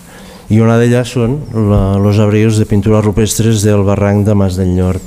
Organizáis vosotros esas visitas? ¿Cómo se organizan? Sí, en realidad lo que hacemos es um, visitar la, la zona um, y, lo que hacemos, y montamos un itinerario, por lo general son itinerarios circulares, y no solo enfocamos eh, la temática concreta en el caso de las pinturas del arte rupestre, sino que mm, incluimos un montón de cosas, ¿no? desde vegetación, eh, gestión forestal, historia, patrimonio, cultura, etc. ¿no? Y también mm, espontaneidad, es decir, si vemos pasar un un cabirol, ¿no? un corzo, pues hablamos del corzo, ¿no? O si escuchamos algún animal o vemos un, por ejemplo, Uh, en otoño el paisaje es impresionante, ¿no? porque es una uh -huh. zona que los contrastes de colores cromáticos y tal que, es, que, que impactan mucho. ¿no? Pues entonces hablamos de por qué pasa aquello. ¿no? Es decir, que, que son rutas que se llaman interpretativas. ¿Por qué? Porque, y además, una ruta que participas en primavera no tiene nada que ver en, en otoño o en verano. Hablábamos antes de la floración, por ejemplo, en Japón. Mañana estaremos en Lleida. Este fin de semana es el fin de semana en el que empieza la floración en las terras de Lleida. ¿Sí? ¿Qué tal está la situación aquí? ¿Cuándo empieza a verse el campo más florido? Estamos ya. ¿no?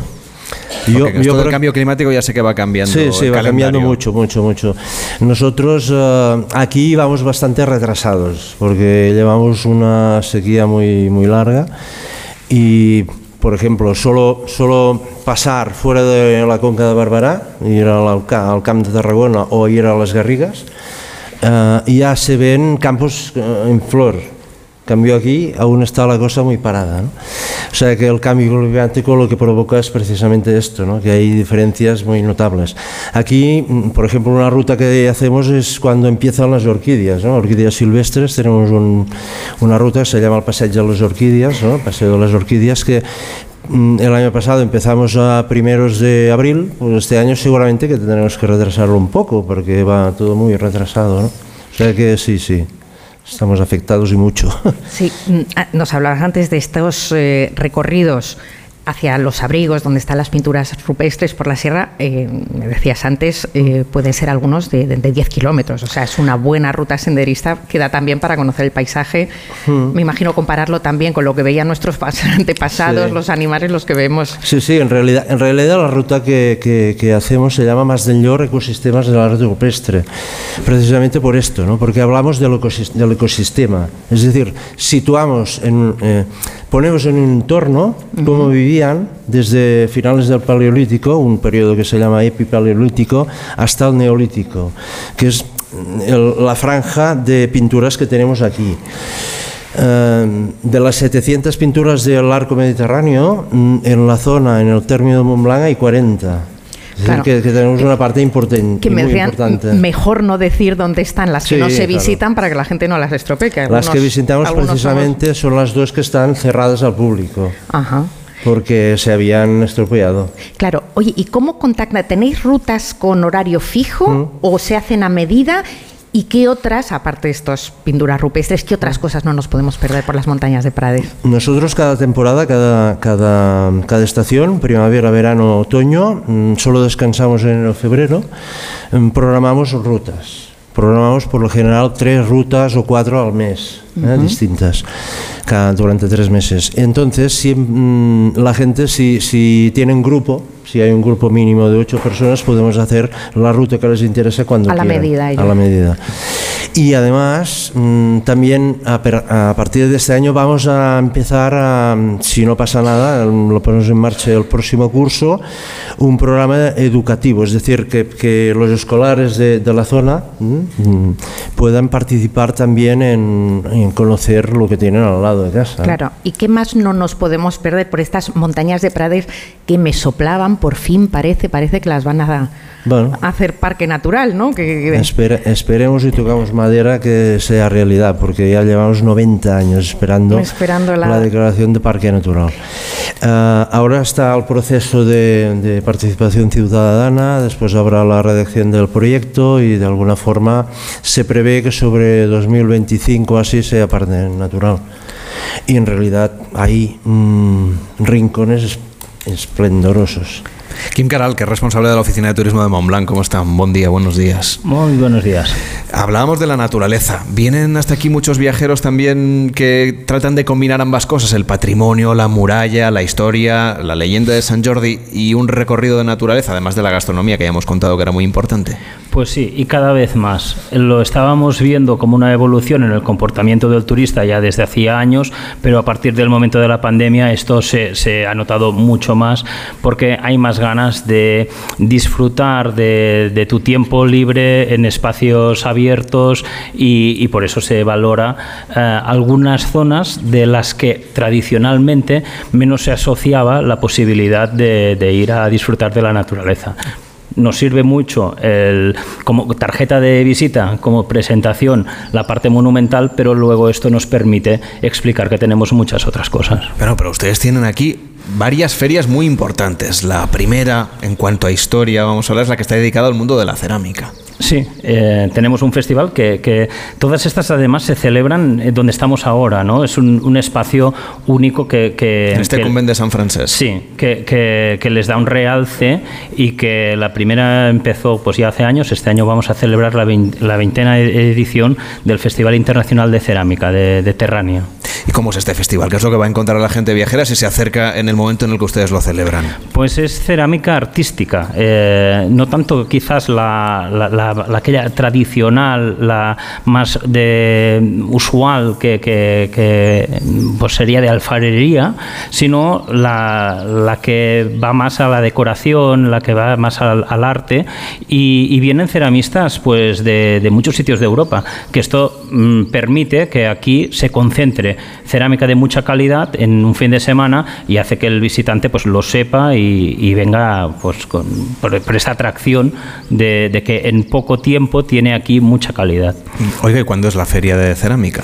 Pues este, eh, siempre es a finales del mes de septiembre, este año es el 29 y 30 de septiembre y 1 de octubre. Y oiga, otra feria, por ejemplo, que tengo por aquí, del 12 al 15 de octubre. Es una feria muy importante porque además fue pionera, es ese festival del click de Playmobil que ustedes les llaman Festival Clicania y donde encontramos esas figuras de, cuando éramos pequeños, que jugábamos tantísimo. Esto se llena de figuras no solamente de coleccionistas, sino también de, de niños, ¿no? de familias enteras que vienen aquí a disfrutar. Tienen además una exposición pequeñita también en el Museo del Pesebre y en la Oficina de Turismo. Pues sí, eh, empezamos, pues ya ahora 15, será la quincena eh, eh, edición y, y la verdad es que ha sido un motivo de atracción turística muy importante que nos trae sobre todo público familiar, también el coleccionista y el niño de edad pequeña y el niño de edad mayor, ¿no? Porque todos llevamos dentro un niño y que seguramente disfrutamos de, de, estas eh, construcciones que, es arte efímero, porque dura muy poco. Tienes esos días solo para verlo, porque luego se desmonta.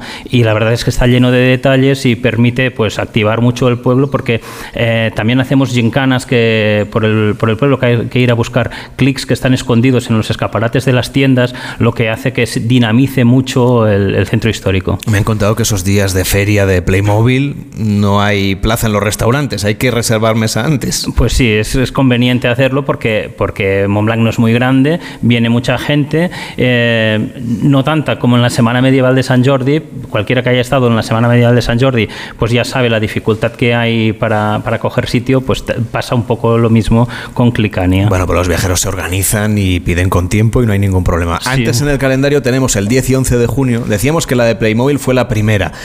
Fue también que ustedes dijeron, vamos a por los otros, porque esto es como los de los fans de Star Wars, por ejemplo, respecto a los Trekkies, es decir, están los fans de Playmobil y están los fans de Lego, y ustedes también tienen una feria dedicada a la industria del Lego o al coleccionismo del Lego que se llama Clicalia y que, y que en este caso, perdón, en este caso es eh, Bricania, de los bricks de Lego.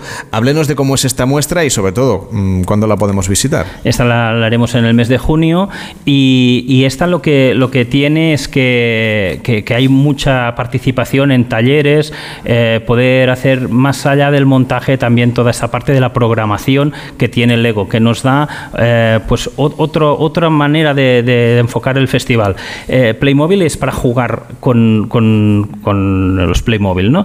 Y en este caso el Lego es el montaje, ya es el juego, y luego ver que estas construcciones pues pueden tener movimiento y que las puedes programar con el ordenador. Esto es muy importante porque tiene una líneas educativas que, de formación que, está muy bien y nos permite hacer unos talleres, la verdad es que muy interesantes. Pero el perfil es diferente, es decir, el mundo se divide entre los fans de Lego y entre los fans de Playmobil. Seguro que hay un, punto de encuentro y, nosotros intentamos que, esté aquí, es decir, que puedan repetir el mismo público en, en las dos ferias. Hablábamos de la gastronomía, por ejemplo, que es muy importante también en esta tierra de la Conca de Barbará, donde estamos haciendo hoy el programa en directo en Mont Blanc, y ustedes están recuperando el cultivo del azafrán y de hecho tienen una feria que se llama Safarania que también trata de, destacar la importancia de este ingrediente tan exclusivo en el mundo de la cocina. Sí, Safrania es, son 13 actividades a lo largo del año que lo que buscan es dar valor al producto, el productor y el paisaje donde, donde se está haciendo este producto.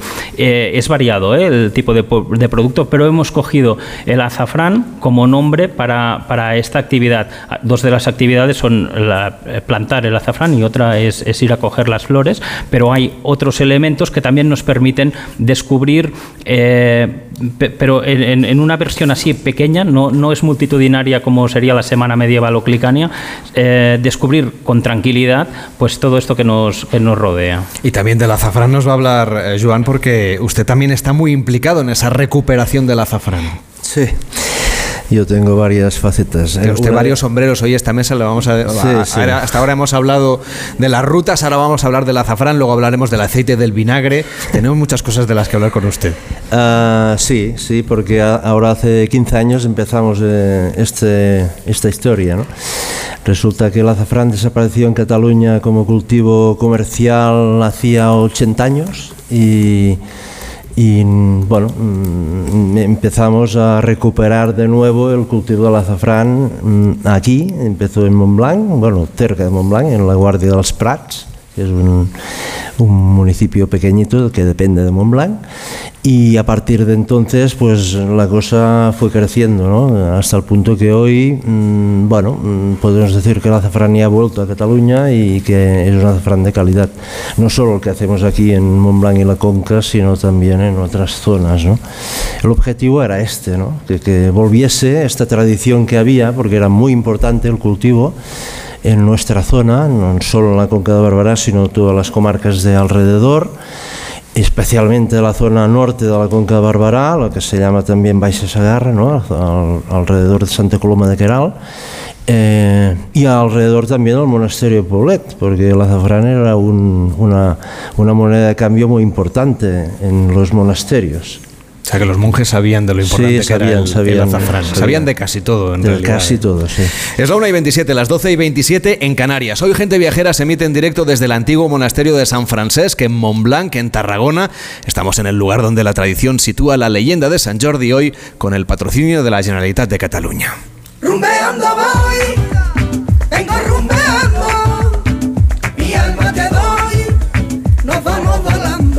¿Y conoces las flash offers de Iberia? Es un portal dentro de iberia.com en el que se ofrecen más de un centenar de ofertas que se van renovando cada 48 horas, todas ellas con un origen, destino y fecha concretos, a unos precios realmente atractivos, desde 17 euros por trayecto. Corre y atrapa tu oferta. Bueno, y en Iberia crece el puente aéreo. Cada hora despega un avión de Iberia que une Madrid y Barcelona. Hasta 30 vuelos diarios desde las 7 de la mañana hasta las 9 de la noche para que puedas llegar y volar. Iberia es la aerolínea líder en el mercado entre Europa y América Latina. Ofrece vuelos directos a 18 destinos en 16 países de la región y alrededor de 280 vuelos semanales. Entra en iberia.com y reserva tu próximo viaje. Y Perú es uno de los mercados estrella de Iberia para este verano. Desde junio ofrecerá 11 vuelos a la semana y a partir de septiembre dos vuelos diarios. Entra en iberia.com y reserva tu vuelo.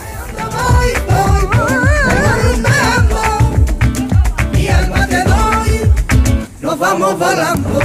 Carlas Lamelo, gente viajera. Mallorca inspira en cualquier época del año. Es tierra de contrastes, costa e interior. Serra de Tramontana, patrimonio mundial. Mallorca es gastronomía y paraíso del deporte. Encuentra más razones para visitarnos en mallorca.es. Fundación Mallorca Turismo, Consell de Mallorca. Las mejores ficciones ahora se escuchan. Solo tú y yo sabemos lo que hiciste. Me están acusando de homicidio. Desierta sangre. Creen que yo las maté. Me quiero dirigir a esas mujeres que creen que la vida ha acabado para ellas. Jimena soy yo. Somos capaces de cualquier cosa. Solo en Sonora. Comer frente al ordenador, los aquí remamos todos juntos, las reuniones interminables. Respira, come frente al mar, rema en aguas cristalinas, disfruta paisajes interminables. No esperes al verano para volver a respirar. Hay un lugar a menos de una hora de ti que te espera todo el año. Vive las Islas Baleares. Con las lentillas, el polvo, los ordenadores, notamos los ojos secos, nos pican. La solución es Devisión Lágrimas. Devisión alivia la irritación y sequedad ocular. Devisión Lágrimas. Este producto cumple con la normativa vigente de producto sanitario. Llegar a casa es un momentazo, pero es lógico y normal que pienses algo así. Lo que más me preocupa cuando pienso en mi casa son los y si... ¿Y si entra alguien? ¿Y si ha pasado algo? Pues para eso necesitas Securitas Direct, porque su alarma cuenta con sensores en puertas y ventanas por si entra alguien, respondiendo en 20 segundos avisando a la policía. Porque tú sabes lo que te preocupa y ellos saben cómo solucionarlo. Llama ahora al 900-272-272 o entra en securitasdirect.es. Haz tu viaje más sencillo con Global Exchange y recibe en tu domicilio la moneda extranjera que necesites para tus vacaciones. Llámanos al teléfono gratuito 900-855-550 o visita nuestra web globalexchange.es. Con el servicio a domicilio de Global Exchange podrás comprar tu moneda extranjera de forma rápida y cómoda llamando al 900-855-550. Lleva el juego a otro nivel. Es el momento de dar el salto a una nueva generación con la consola PS5. Con más potencia, mejores gráficos y mayor rendimiento. Ya está a la venta en el corte inglés. Y hasta el 12 de marzo al comprar tu PS5 podrás ganar 100 euros para tus juegos y accesorios. Unidades limitadas. Promoción exclusiva. Consulta condiciones en tienda y web. Sube de nivel con la potente PS5. Ya a la venta en el corte inglés. Mallorca inspira en cualquier época del año. Es tierra de contrastes, costa e interior. Serra de Tramuntana, patrimonio mundial. Mallorca es gastronomía y paraíso del deporte. Encuentra más razones para visitarnos en mallorca.es. Fundación Mallorca Turisma, Consell de Mallorca. ¿Tu colesterol pasa de 200? Toma citesterol. Citesterol con berberis ayuda a mantener tus niveles de colesterol. Baja de 200 con citesterol. De Pharma OTC. A Paco siempre le han apasionado los deportes. Su talento y muchos años de esfuerzo le han llevado a entrar en la selección española de baloncesto en silla de ruedas. Con el apoyo al deporte ha podido competir en campeonatos europeos y mundiales representando a España. Ahora está cerca de su gran sueño, participar en los próximos Juegos Paralímpicos de París. No es magia, son tus impuestos, Agencia Tributaria, Ministerio de Hacienda y Función Pública, Gobierno de España. Si eres profesor o centro educativo, ya puedes participar en la segunda edición de los premios Mentesami. Queremos reconocer todas esas iniciativas que fomentan el pensamiento crítico de los alumnos, que impulsan la creatividad audiovisual responsable o que promueven los valores y la convivencia en el aula. Puedes presentar tu proyecto hasta el 20 de abril. Encuentra toda la información en mentesami.org, porque la alfabetización mediática e informacional de hoy decide el futuro. Fundación A3 Media. Colaboran Platino Educa y Unie Universidad.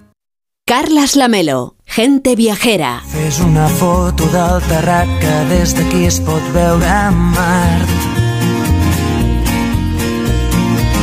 La roba estesa al meu agost, un camp d'espigues i cargols.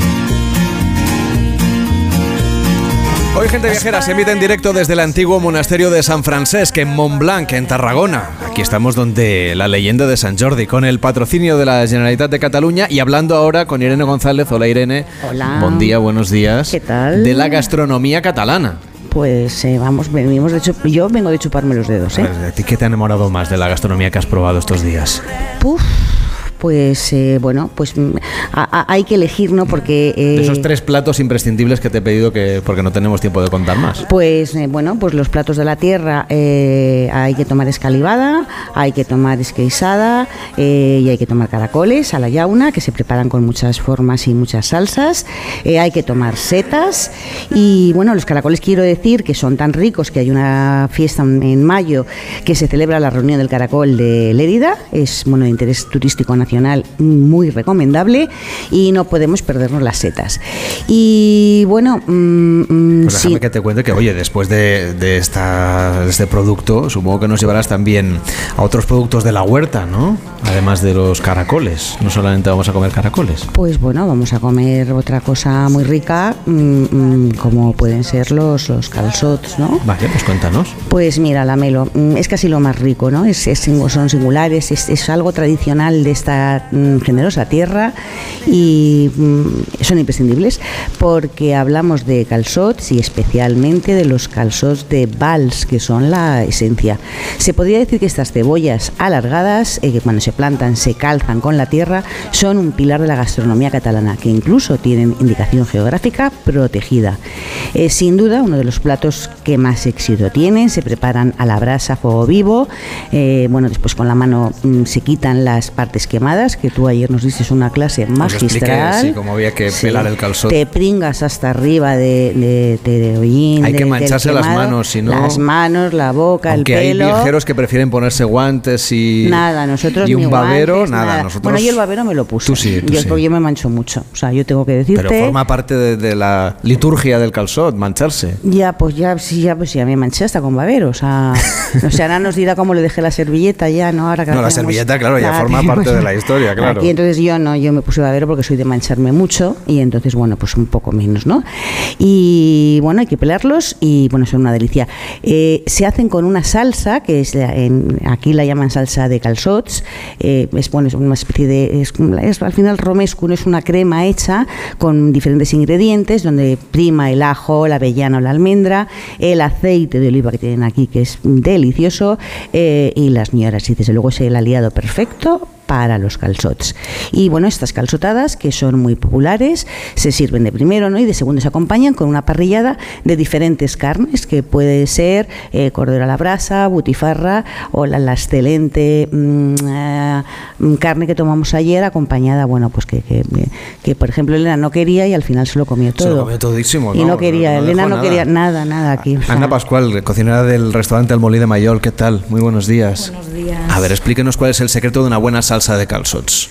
Bueno, el secreto es sobre todo pues las avellanas, las almendras, las ñoras, el ajo y todo, ponerlo bien escalivado y bien asadito para hacer esa salsita, también el vinagre y el aceite como no es muy importante, que quede untuosa para que el calzot se moje lo justo y se quede eh, en, enganchadito al calzot, la salsita para poder tomarlos. Yo he dado por hecho que todo el mundo sabe lo que son los calzots, entre otras cosas porque lo explicamos aquí hace unas semanas en Gente Viajera cuando empezaba la campaña, pero no sé si puedes contarnos, eh, Joan, cuáles son eh, en, en, este caso pues las particularidades de esta cebolla dulce. Bueno, es, eh, precisamente es esto, ¿no? Porque es una cebolla dulce, ¿no? Es, no yo no soy especialista en calzón, ¿no? Yo entiendo mucho en azafrán y, y otras cosas, pero bueno. En no realidad, te ponemos más sombreros hoy entonces. En, en realidad, sí, sé, sé, muchas cosas, pero todo no. Entonces, uh, bueno, la particularidad es esta, ¿no? La, la, la dulzura que tiene, ¿no? Que, que le hace un, un, sabor especial, ¿no? Y esto combinado con la salsa que, que se hace, como ha dicho Ana y tal, pues le da un le da un conjunto yo creo impresionante ¿no? Ana hemos contado antes que aquí presumen de, en su restaurante en concreto de hacer los cargols los caracoles de muchísimas formas. Me decía usted mientras en Lleida solo lo hacen a la yauna de una sola manera de las 16 no le voy a pedir que me las cuente todas pero alguna Sí, bueno, eh, el caracol, eh, está el caracol bubé, que es el que se pone para hacer a la yauna, que se, se coge y se hace desde vivo. Y luego está el, el, caracol, el cristiano, el plano, que se hace en guiso o en salsas. Eh, nosotros pues elaboramos tanto los de la yauna como los de la pimienta, que son caracoles del bubé, y luego también pues tenemos eh, cuatro o cinco formas más de hacerlos, desde concepts y gambas, o a la catalana, que son pues con panceta, eh, con butifarra, que la hace muy buena aquí Montblanc. Entonces, bueno, es un combinado de, de, de hacerles eh, a, los, a los caracoles unas salsitas entre dulces y picantes que les viene muy bien. Quería yo recomendar con, junto a Irene otros platos de la cocina catalana, porque Irene se ha estado haciendo un repaso de lo más importante durante estos días para que los oyentes cuando vengan a Cataluña de vacaciones pues sepan un poco qué es lo que tienen que pedir en los restaurantes. Bueno, yo primero recomiendo que hagan régimen antes de venir. Bueno, de todas formas, la comida es muy mediterránea, con lo cual, bueno, no van a tener En régimen mucho... porque se come bien y se come en abundancia, ¿no? Claro, claro. Ese es el tema. Claro. Muy bien. Pues mira, aparte de los de la, de la huerta que hemos hablado, que también hay que probar las alcachofas, que son deliciosas, la esquesada, la escalivada que hemos hablado, eh, pues con 700 kilómetros de costa, el pescado forma parte de la, de la típica comida catalana y además tiene un recetario infinito. Es un producto tan delicioso que, que tiene muchas formas de prepararse. Uno de los platos estrellas es el suquet de peix, que es un guiso muy común en toda la costa, porque bueno, empezó en sus orígenes, se utilizaba con los peces que, que durante la pesca se dañaban y los pescadores en vez de tirarlos, pues, pues y eran, no los podían vender, pues los preparaban en la barca y preparaban un guiso delicioso. Vamos, se preparaban en las mismas barcas, con lo cual, vamos, está muy extendido en toda la geografía, es un plato tradicional de la Armella, se puede probar en cualquier sitio y, y, bueno, siguiendo con esta versión gastronómica, si eres amante del pescado y el marisco, la oferta es, es muy amplia, ¿no? Puedes tomar también mejillones al vapor, puedes tomar zarzuela, que es un guiso a base de pescado y marisco, y yo, bueno, el bacalao, que también tiene mil recetas, es una delicia, y para mí, si me permites, la anchoa de la escala, mmm, te la puedes comer en la escala, te la puedes llevar a casa. Aunque nos queda lejos ¿eh? de donde estamos ahora mismo, pero se puede saborear en toda Cataluña. Bueno, pero es que tú aquí con Te lo puedes recorrer, souvenirs. te lo llevas de souvenir. Por y cierto, bueno. de souvenir también te podrías llevar cualquiera de los productos de, de Aromis de la Conca. Aquí hay vinagre, hay aceite. Le voy a pedir, Joan, que nos prepare una cata. Ahora, mientras nos tomamos un vida pedra y después de escuchar este reportaje y de una pequeña pausa de publicidad, vamos a hacer en directo una cata de productos de la Conca. FET a la Conca. Eso es lo que tienen que pedir los oyentes para llevarse los mejores souvenirs cuando vuelvan a casa. ¿Les parece? Muy bien. Muy bien. Pues venga, vamos a tomarnos un vino.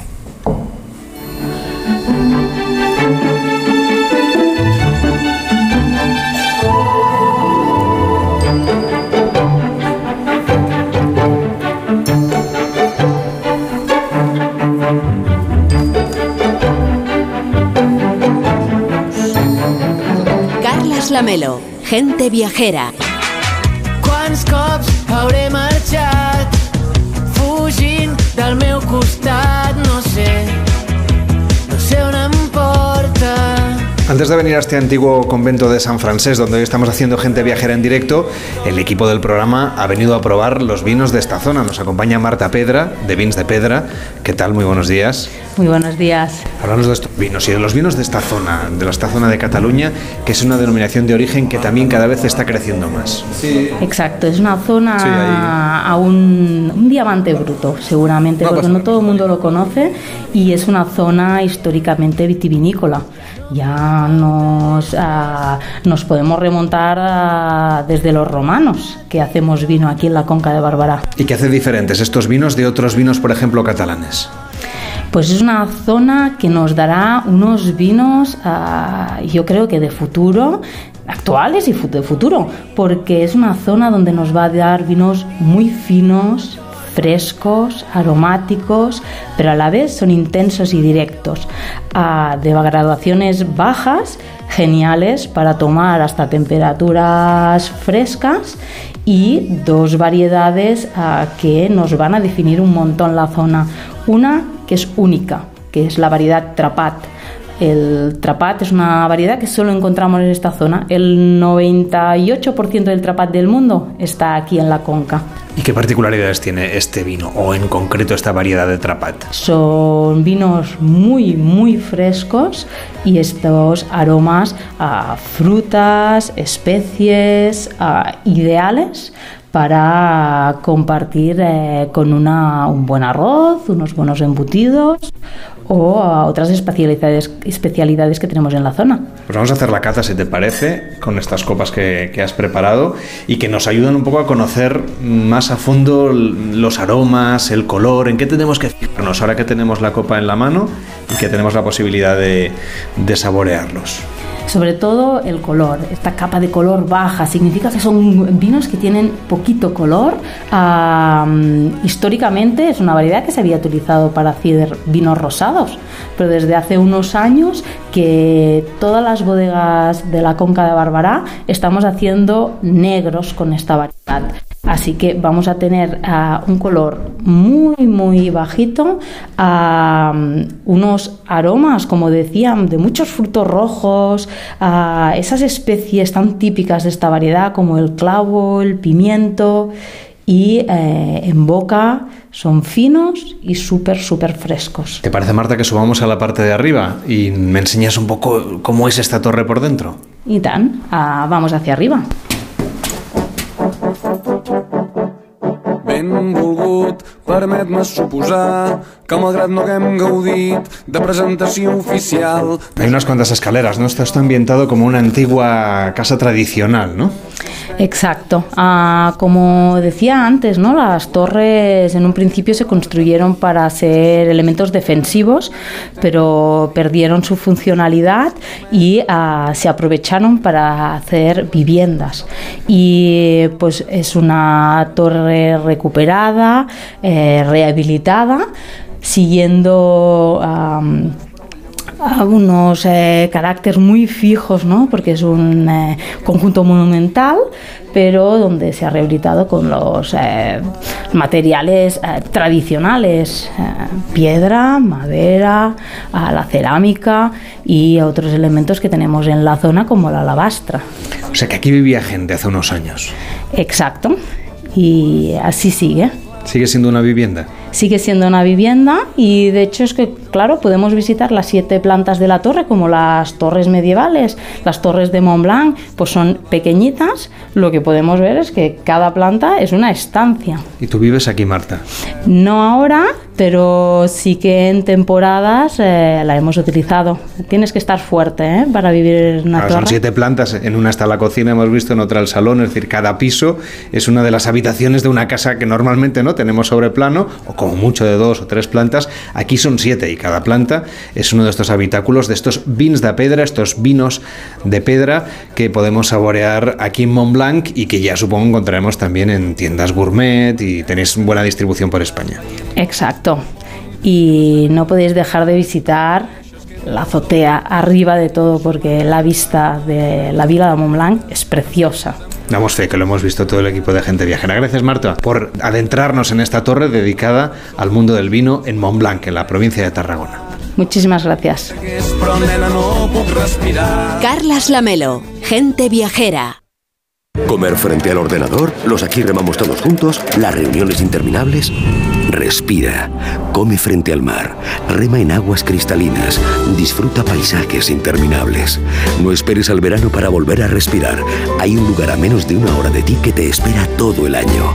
Vive las Islas Baleares. Soy un enfermo de ELA y seguro que me imaginas en una silla, pero mi mayor soporte no es ese, sino la silla en la que se sientan mis acompañantes. Tú también puedes sentarte y sentirte cerca haciéndote socio en ffluzon.org con la colaboración del Ministerio de Derechos Sociales y Agenda 2030. Mallorca inspira en cualquier época del año. Es tierra de contrastes, costa e interior. Serra de Tramontana, patrimonio mundial. Mallorca es gastronomía y paraíso del deporte. Encuentra más razones para visitarnos en mallorca.es. Fundació Mallorca Turisme, Consell de Mallorca. Onda Cero Madrid 98.0 ¿Tienes experiencia laboral pero no tienes un título oficial que la reconozca? Ahora puedes acreditarla y mejorar tus posibilidades de empleo y promoción laboral. Inscríbete en el procedimiento de reconocimiento de las competencias profesionales de la Comunidad de Madrid. Infórmate en comunidad.madrid o llamando al 012. Tu trabajo se merece un título. Campaña financiada por el Ministerio de Educación y Formación Profesional y por la Unión Europea Next Generation. Comunidad de Madrid. ¿Quieres ahorrar a full? Solo hasta el 12 de marzo en Hipermercados Carrefour tienes la cinta de lomo de cerdo origen España en trozos a solo 4 euros con 39 el kilo. Carrefour, aquí poder elegir es poder ahorrar. Mamá, mamá, mamá. Nada, que no hay manera de pillarte en casa. Se nota que moverse por Madrid ya no cuesta nada. Ahora el abono transporte para mayores de 65 es gratuito, porque hoy se sale, y mañana, y pasado. Consorcio Regional de Transportes, Comunidad de Madrid. Díaz Pérez Yolanda. Sí. Abascal Conde Santiago. Sí. Núñez Feijó Alberto. Sí. Sánchez Castejón Pedro. Sí. ¿Te imaginas un país donde todos los políticos se ponen de acuerdo? Sucedió en España. Descúbrelo en Puy a partir del 1 de abril. Más del 35% del emprendimiento en la Comunidad de Madrid está liderado por mujeres, pero podrían ser muchas más. Arrancar mi proyecto con el apoyo de la Comunidad de Madrid ha sido fundamental. Hemos trabajado para conseguirlo y crecer juntas. Comunidad de Madrid. Ven a Menorca, escapa de la rutina y conecta con la naturaleza, con la cultura, con la gastronomía, porque el lujo reside en disfrutar de lo auténtico, en disfrutar de las pequeñas cosas. Ya puedes disfrutar tu vuelo directo a Menorca con Iberia Express. Menorca, la isla de los pequeños placeres. Te compra tu coche, te compra tu carro, te compra tu buga. Te compra tu furgo, te compra tu moto, te compra tu auto, caravan. ¿Te han hecho una oferta? Te la mejoramos. Has oído bien. Mejor precio garantizado y compromiso de pago en 24 horas. Ven a vernos. ¿Quieres ahorrar a full? Solo hasta el 12 de marzo en Hipermercados Carrefour tienes la cinta de lomo de cerdo origen España en trozos a solo 4 euros con 39 el kilo. Carrefour, aquí poder elegir es poder ahorrar. Lo que no puede ser es que despotrique contra su hermano y contra la corona. ¿Perdona? Yo me entero que mi hermano va diciendo eso de mujer y vamos. Si crees que están hablando de Guillermo y Harry, te equivocas. El misterio de Sorbaces. A partir del 1 de abril en Puy du Fou. Nuevos espectáculos y cinco novedades. Compra ya tus entradas.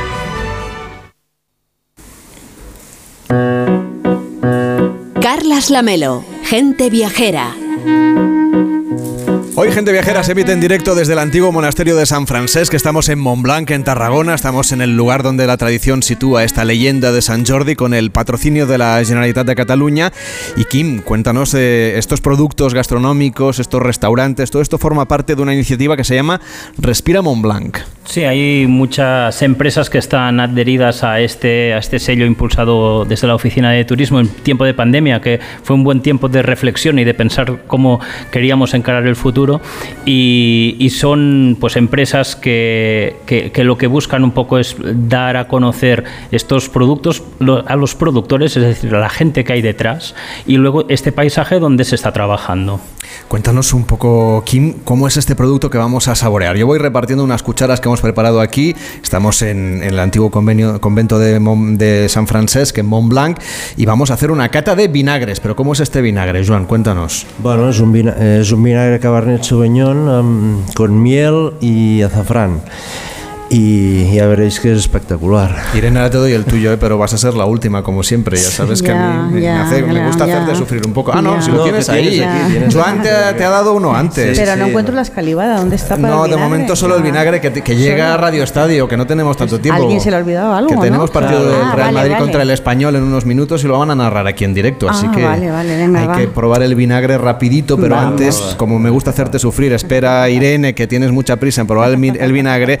Déjame que salude a Ismael Porta, eh, que es el director y fundador del Museo del Pesebre de Cataluña. ¿Qué tal, Ismael? Buen día, buenos Hola, días. bueno, buenos días. Eh, lo del Belén, eh, lo del pesebre, ustedes lo ven aquí todo el año. Sí, aquí es Navidad todo el año, sí. ¿Y cómo es ese museo? Que por cierto estuvimos viendo ayer y es como meterse dentro de un museo. Merece muchísimo la pena, no solamente dentro de un museo, si en realidad lo que quería decir es que es como meterse dentro de un pesebre, dentro de un Belén.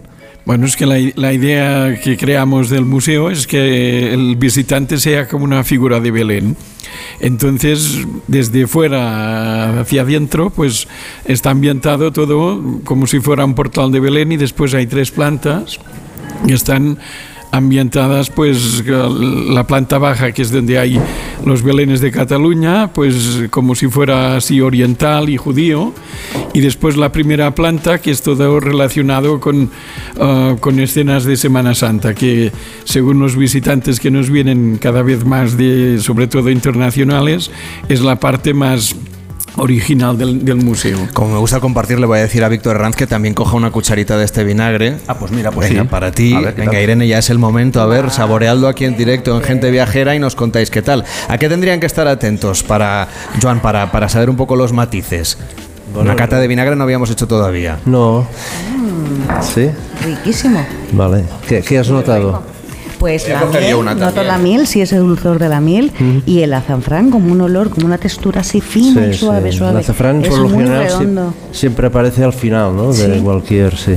Sí, sí, vamos, enhorabuena, ¿eh? porque es una maravilla, yo me lo llevo a casa. Bueno, sí, sí. ¿Se vende, sí. ¿Se vende bien este vinagre? Sí, sí. Tiene ustedes una tienda, ¿no? Aquí en... Sí, bueno, nosotros formamos parte de una cooperativa, se llama Fito la Conca, ¿no? que, que lo que hacemos es juntar pequeñas experiencias agroalimentarias y tenemos dos puntos de venta, uno en Poblet y otro en Montblanc. Y le toca a Víctor Herranz hacer de notario de este viaje hoy de Gente Viajera. Bueno, y es que hemos visto sitios tan maravillosos como el monasterio circense del Poblet, que nos dejó la boca abierta esas vísperas, que es una misa cantada que pudimos asistir a esos monjes de clausura. También estuvimos desayunando en, en la canal con ese desayuno de, forquilla, estuvimos haciendo la cata de los vinos de la Conca Barberá con, con Marta Pedra. Hicimos todo el camino de ronda. Ah, fuimos a las cuevas del Esplugues de Francolí para ver ese, ese paleolítico y neolítico tan maravilloso. Y, y bueno, hemos dormido como Dios manda en Calma Ginet, también en Valbert. Pues este es el diario del viaje, lo tienen ustedes en arroba gente viajera OCR a través de Twitter y de Instagram. Llega Radio Estadio, llega la emoción del deporte aquí, a Onda Cero.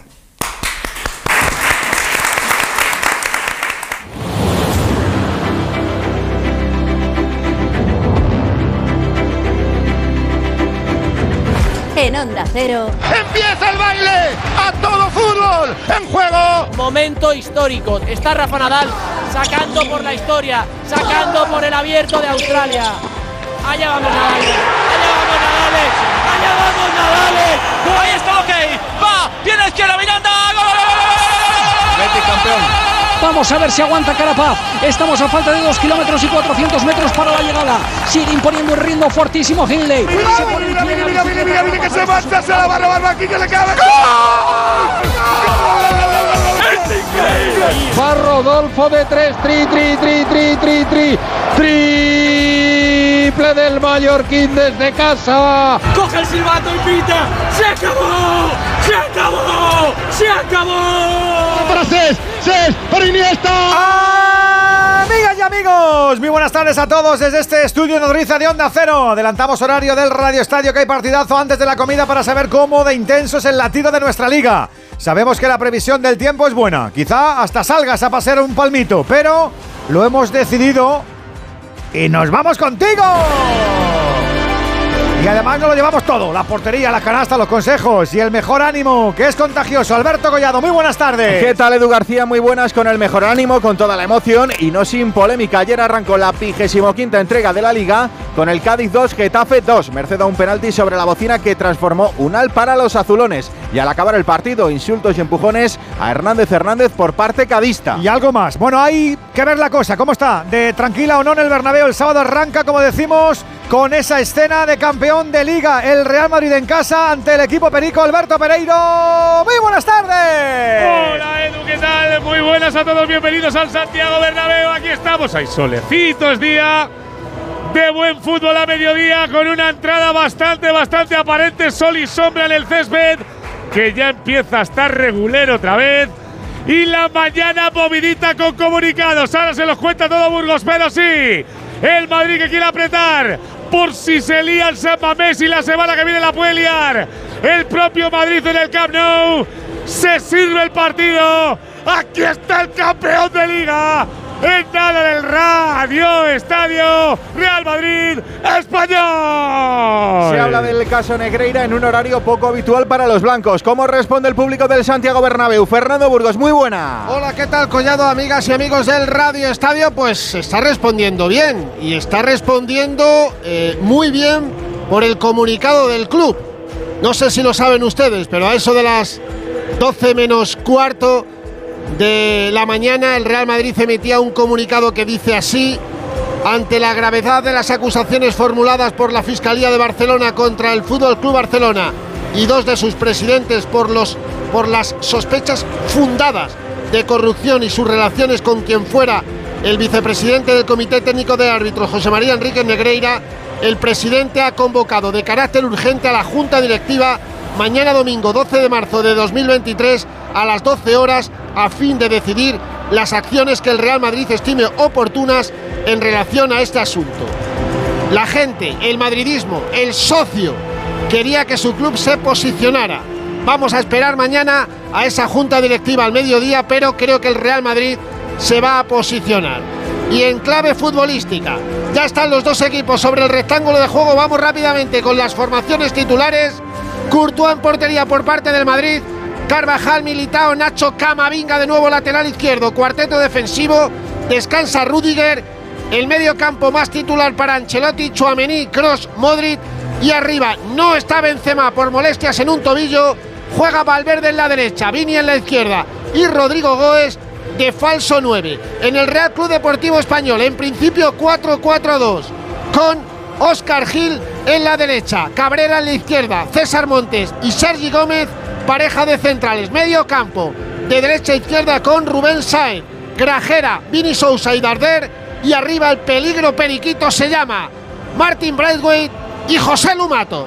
Digo que os seguimos agendando la tarde, que tenemos turno de sobremesa chulo con ese encuentro por la salvación Elche Valladolid desde las 4 y cuarto con la narración de Alejandro Romero y de Monserrate Hernández. Hoy merendamos en Balaidos a las seis y media Celta Rayo, que va a ser cosa de Raúl Granado y de Rubén Rey. Y la cena se sirve en Mestalla desde las 9, Valencia Osasuna, el equipo Che contra las cuerdas. Pero Víctor Yuk y Eduardo Esteve nunca pierden la calma. Mañana cuatro partidos más, a las 2 el Mallorca Real Sociedad, 4 y cuarto el Sevilla Almería, 6 y media Villarreal Betis y a las